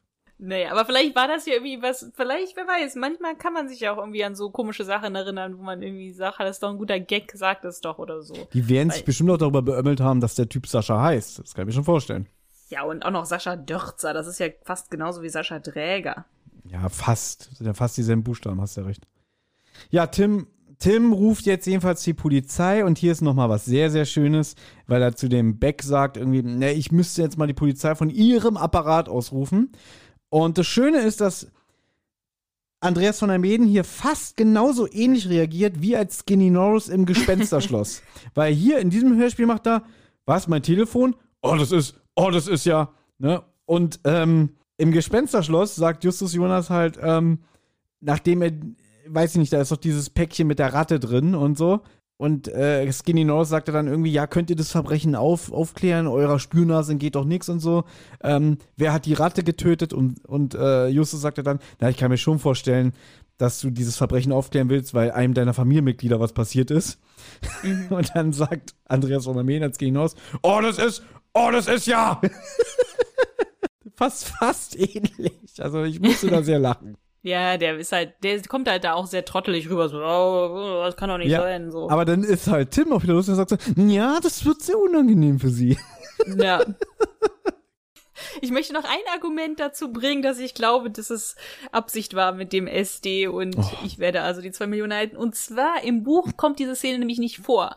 Weil im Buch liest der Posträuber diesen Brief von der Claudia selber und Aha. dann kommt TKKG dazu und finden diesen Brief und dann wird halt nur gesagt, jetzt lesen sie halt den Brief, aber das wird halt natürlich nicht mehr beschrieben, weil der Leser kennt ja den Brief schon. Deswegen hört dann da die Szene auf. Und deswegen ist das nur im Hörspiel, dass Willi halt sagt, du Tim. Und er so, ich doch nicht. Und im Buch würde das ja nicht so viel Sinn ergeben, weil da ja kein Sascha Dräger vorkommt, nur im Hörspiel. das ist okay. Also dieser erbarmungslosen Faktenlage kann ich mich nicht erwehren. ja. Bleibt noch zu sagen, dass im Buch deutlich wird, wie sehr Claudia Schuldgefühle hat und ich weiß, was sie machen soll. Aber das hast du ja eigentlich schon gerade erzählt, ne? Letzte Szene, jetzt wird eigentlich zusammengefasst. Alle werden verhaftet. Genau, kann man sagen. Also wie alles zusammenhängt. Ulrich Heim, der Bruder von dem Lehrer Heim, wird verhaftet. Äh, Claudia und Sascha auch. Die Posträuber sind ja gefasst, ne? Ja, genau. Und TKKG feiern ihren Sieg in einer Eisdiele. Jetzt muss ich ganz blöd fragen, gab es da noch einen Dialog oder sagt das nur der Erzähler und die Folge ist aus? Hm, ich glaube, die Folge ist aus. Gut, wunderbar. Sie ist aus, alle gehen nee, aus. nee, da ist ja noch so ein bisschen Dialog. Doch, doch, weil Willi doch sagt, oh, wir sind ja eigentlich voll blöd und so, wir hätten doch diese ganzen Briefe mitnehmen können aus dem, aus dem Haus von dem Postbeamten. Vor dem Back. Und dann ja. hätten wir, ja, und dann hätten wir doch mal ein paar Leute erpressen können oder ein paar äh, Geldscheine Hm. rausnehmen können, irgendwie sowas. Und dann sagt halt Tim so, wir hätten doch nie fremde Briefe geöffnet und so. Und dann sagt Willi doch so, ja stimmt, Schokolade wäre ja eh keine drin gewesen, deswegen hätte es sich eh nicht gelohnt. Das war noch so der, der witzige Dialog am Ende. Ja, rasend witzig. Ja. ja, wir sind durch. Wir sind durch. Ich würde auch gerne dir den Vortritt lassen für das Fazit heute, weil du hast dir diese Folge ja gewünscht. Ja, ich finde, es ist ein spannender Einstieg mit dem Toten im Auto, mit dem brennenden Wagen und dann geht's eigentlich immer mehr und mehr bergab. Ähm, die Spannung kann da nicht irgendwie so aufrechterhalten werden, auch nicht mit diesem Feuerzeug. Man fragt sich halt schon so ein bisschen, okay, anscheinend hat ja irgendwer das Feuerzeug benutzt, um da um das Auto anzuzünden, aber die Spannung bleibt nicht so ganz erhalten. Diese ganzen Nebenhandlungen mit dem Bankräuber, die fand ich nicht gut, die hätte auch raus eigentlich sein können, weil die hatte ja sehr wenig jetzt, okay, nur dass man halt durch die Briefe erfahren hat, dass es diesen Bankraub Raub gab, aber selbst im Buch erfährt, hat man ja, ist man ja nicht dabei beim Bankraub oder so und man ist hier auch überhaupt nicht einmal mit dem Ulrich irgendwie in der, in der Szene dabei. Also was mir nicht gefällt, ist, dass man die bösen Leute, also diese Gangster kaum kennenlernt. Also, dass man den Klaus Peter, also der ist ja eigentlich nicht Verbrecher, aber dass man den Klaus Peter überhaupt nicht kennenlernt, sondern nur einmal ganz kurz. Also man muss super aufpassen, dass man überhaupt mitkriegt, dass der Herr Heim überhaupt heißt. Und dann später mit Willi, wo er die Szene erzählt, aber man hat so keine Verbindung zu diesem Lehrer, dass man das nicht so richtig mitkriegt. Also dass man wirklich sehr aufpassen muss und dass man, dass die sich die Aufmerksamkeit nicht einfach natürlich hält, sondern man muss einfach wirklich bewusst aufpassen und hören und nicht, dass man einfach so mitgerissen wird mit der Story und und die und den Charakteren. Also in dem Sinne fand ich es nicht so gut und ich finde es halt auch zu viele Zufälle meiner Meinung nach. Sehr dünne Motivlage auch von dem Sascha Dörzer da jetzt sofort so zu handeln. Die Frau hätte ja so oder so eine Million bekommen. Ja, Motivlage sehr dünn von allen Beteiligten, auch von den drei Typen, die da irgendwie Postautos überfallen. Auch die lernt man ja überhaupt nicht kennen. Ähm, und das, deren Motivlage finde ich auch sehr dünn. Also im Großen und Ganzen ist es für mich jetzt keine, ist es eine, keine besonders gute Folge. Keine, die ich mir jetzt einfach so zum Spaß anhören würde. Auch nicht viel Witziges dabei. Kann gar nicht so viel dazu sagen, weil ich finde die Folge sehr belanglos. Ähm, ich habe es ja schon eingangs gesagt, ich hatte echt Schwierigkeiten, mich darauf zu konzentrieren, weil halt, wie du schon gesagt hast, man muss auch ganz oft genau hinhören, um irgendwelche Zusammenhänge mitzubekommen. Aber also ich, ich habe mich bei der Folge sehr gelangweilt, muss ich sagen. Mhm. Ähm, weil sie halt wirklich nicht viel hergibt. Also die Spannung ist sehr dünn, auch wenn der Einstieg an sich ist der Einstieg super, hast du auch schon gesagt. Ich meine, da ist ein Toter, der in einem brennenden Auto sitzt, aber da versagt ja dann auch schon ähm, der Soundhintergrund und so. Und das ist auch so viel, so, was dann so nebenbei gedroppt wird, auch so die Begegnung, die dann Willi dann mit dem, mit dem Zwilling hat und so, ach ja, das erklärt es jetzt und so. Und man war gar nicht dabei, das wird alles so nebenbei erzählt. Ähm, das Geplänkel ist einerseits wieder so ein bisschen lustig, was so, so wie TKKG untereinander umgehen. Aber die Folge brilliert halt überhaupt nicht. Sie ist recht spannungsarm und ist halt wirklich eine Folge, die an mir total vorbeigeht. Und wenn wir sie jetzt nicht hier für den Podcast besprochen hätten, wäre ich mir auch nicht sicher, ob ich sie mir jemals nochmal angehört hätte. Weil ich sie jetzt mm. echt sehr belanglos finde und auch nicht so. Also, wenn ich Lust auf TKKG hätte, würde ich nicht sagen, so, oh, die höre ich mir jetzt an oder so, sondern wirklich dann nur, nur wenn man wirklich sagt, so, ach, ich höre jetzt mal wieder in chronologischer Reihenfolge oder so. Aber deswegen, ich meine, es muss auch so eine Folgen geben, ist ja klar. Es können ja nicht immer nur Aufreger sein oder richtige ähm, Garanten. Aber die würde ich schon eher so als so, so im unteren Feld ähm, ansiedeln von so Folgen, die so einfach so überhaupt nicht beitragen. Hm. ja. Naja, das Einzige ist halt, was ich gut finde, ist mit dem SD. Das ist das Einzige. Ja, gut, das gibt jetzt aber auch nicht so viel her. Also sich jetzt über irgendwelche Initialien zu freuen, die auf dem Hörspielsprecher irgendwie äh, abzielen und so. Wenn das das Highlight der Folge ist, ja, dann ein Chapeau, ja. ja, es ist das Highlight der Folge. Ja, gut. Äh, also neun von zehn, Anna? Witzig. Ich finde die Folge wirklich, ich finde sie überflüssig. Kommen wir doch mal zu, wie nützlich war Karl.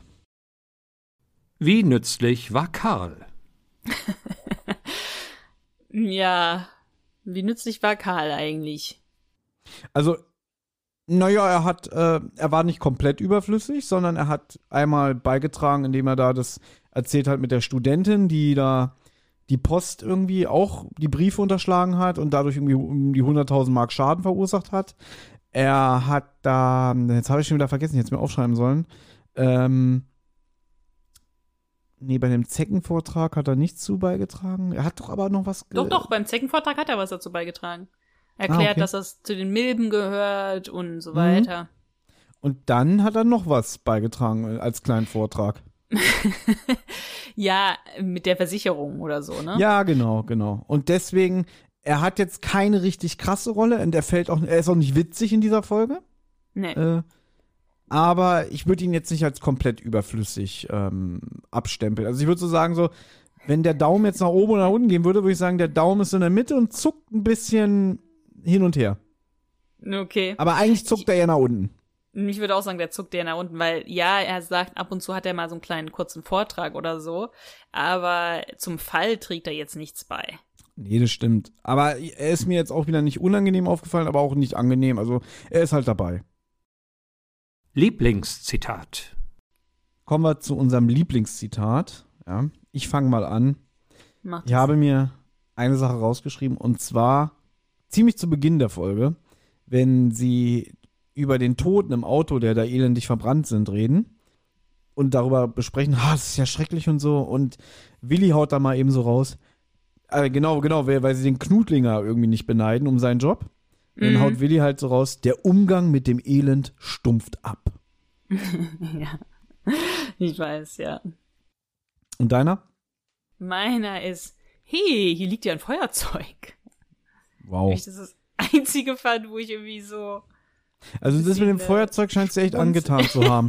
Boah, da ist SD eingraviert. Das ist bestimmt Sascha Dregers. Äh, äh, und ohne das Feuerzeug wäre die Folge noch langweiliger. Oh, hier liegt ein Feuerzeug. Also Anna, ich verstehe nicht, wie du die Folgen äh, kritisierst. Also wie du da irgendwie dein, deine Freude draus ziehst. Aber geht mich auch nichts an. Ja. Na, ich fand halt, wie er das am Anfang so sagt, witzig. Das ist das Einzige, wo ich sagen will, das fand ich ein bisschen witzig Ja. in der Folge, wo er sagt so, hey, hier liegt ein Feuerzeug. Es ist ein brennendes Auto, steht da vor ihm und Tim, hey, hier liegt ja ein goldenes Feuerzeug. Ja. Genau. Also, Scheiße, da kokelt einer vor sich hin. Ey, ein Feuerzeug. Ey. Feuerzeug, ja. Und Ja. so, als hätte er halt irgendwie so was Cooles gefunden. So, ach, nicht schlecht, so. Mhm. Deswegen, das fand ich halt einfach lustig. Und sonst gibt die Folge halt jetzt nicht an was so viel Witzigem her. Die drei Worte. Meine drei Worte lauten SD, also es ist ein Wort, ne, das sind ja Initialen, SD sahnt ab. Ich hatte aber noch alternativ, was ich aber, das ist ja, also ich habe die drei Worte ja schon, als wir die damals gehört haben, ähm, von damals halt noch, hatte ich alternativ doch kein Mord. Aber eigentlich war es ja am Anfang an, dachte man ja, es war ein Unfall und kein Mord. Ich dachte anscheinend, vielleicht, als ich es zum ersten gehört habe, wird wahrscheinlich ein Mord sein und war dann ja aber doch keiner, sondern natürlicher Tod und hat den nur noch angezündet. Aber SD Sand ab ist eigentlich, sind eigentlich die drei Worte. Und ich weiß noch, dass ich mich damals schon sehr schwer getan habe mit drei Worten für diese Folge. Deswegen habe ich gemacht, äh, in Anlehnung auf die Paraderolle von Andreas von der Meden, David Hasselhoff, Posträuber. aber eigentlich hätte es ja jeder sein können. Skinny Norris, Posträuber. Ähm, Ja, ist- oder, Chauffeur Kerm Morton, Posträuber. ja, oder Kermit der Frosch, Posträuber. Gut, dann haben wir's. Dann haben wir es, ja. Wunderbar. Gut, das nächste Mal dann wieder eine Folge, die wirklich eine Lieblingsfolge von uns ist. Oder von einem von uns Ja, zumindest. das kriegen wir hin. Okay. Dann wünsche ich dir einen guten Start in den Tag, weil bei dir ist jetzt, glaube ich, erst 8 Uhr oder so. Ja, oder 9, Neun, keine ja. Ahnung. Hier ist es Ja. jetzt 18 Uhr, schon wieder fast Schlafenszeit. Nein. Aber gut. Dann packen wir ein. Ja. War schön und ähm, ich freue mich aufs nächste Mal.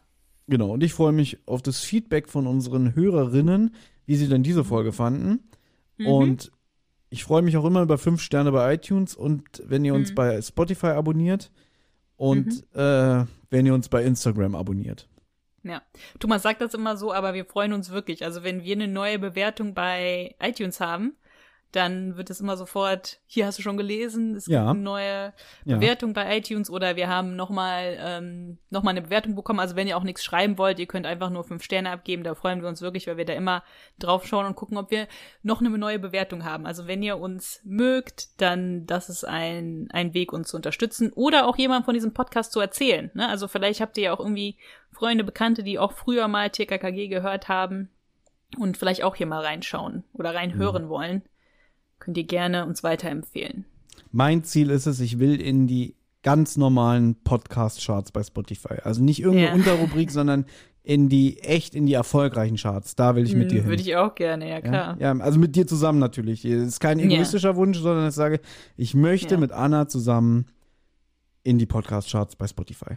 Würde ich auch gerne, ja. Ja. Wir Und sind ja ab und zu bei den Fiction-Charts, äh, Spotify Fiction, also Unterkategorie, aber mit den ganz Großen können wir noch nicht mitmischen. Aber wenn ihr uns weiterhin hört, weiter empfiehlt, bei iTunes Bewertung abgibt, vielleicht dann schon. Genau. So, Anna, wir hören uns. Mach's gut. Ja. Viel Du Spaß. Bis dann. Tschüss. Auch. Tschüss. Hey, Amigos, hier ist nochmal Tim. Die Abenteuer von Anna, Thomas und TKKG gehen in der nächsten Folge weiter. Wer bis dahin Feedback, Fragen oder auch einfach nur loblos werden möchte, kann das gern tun. Zum Beispiel per E-Mail unter tosendehollywoodschaukel at gmail.com, per Instagram unter tosendehollywoodschaukel oder per Twitter unter tosendeh.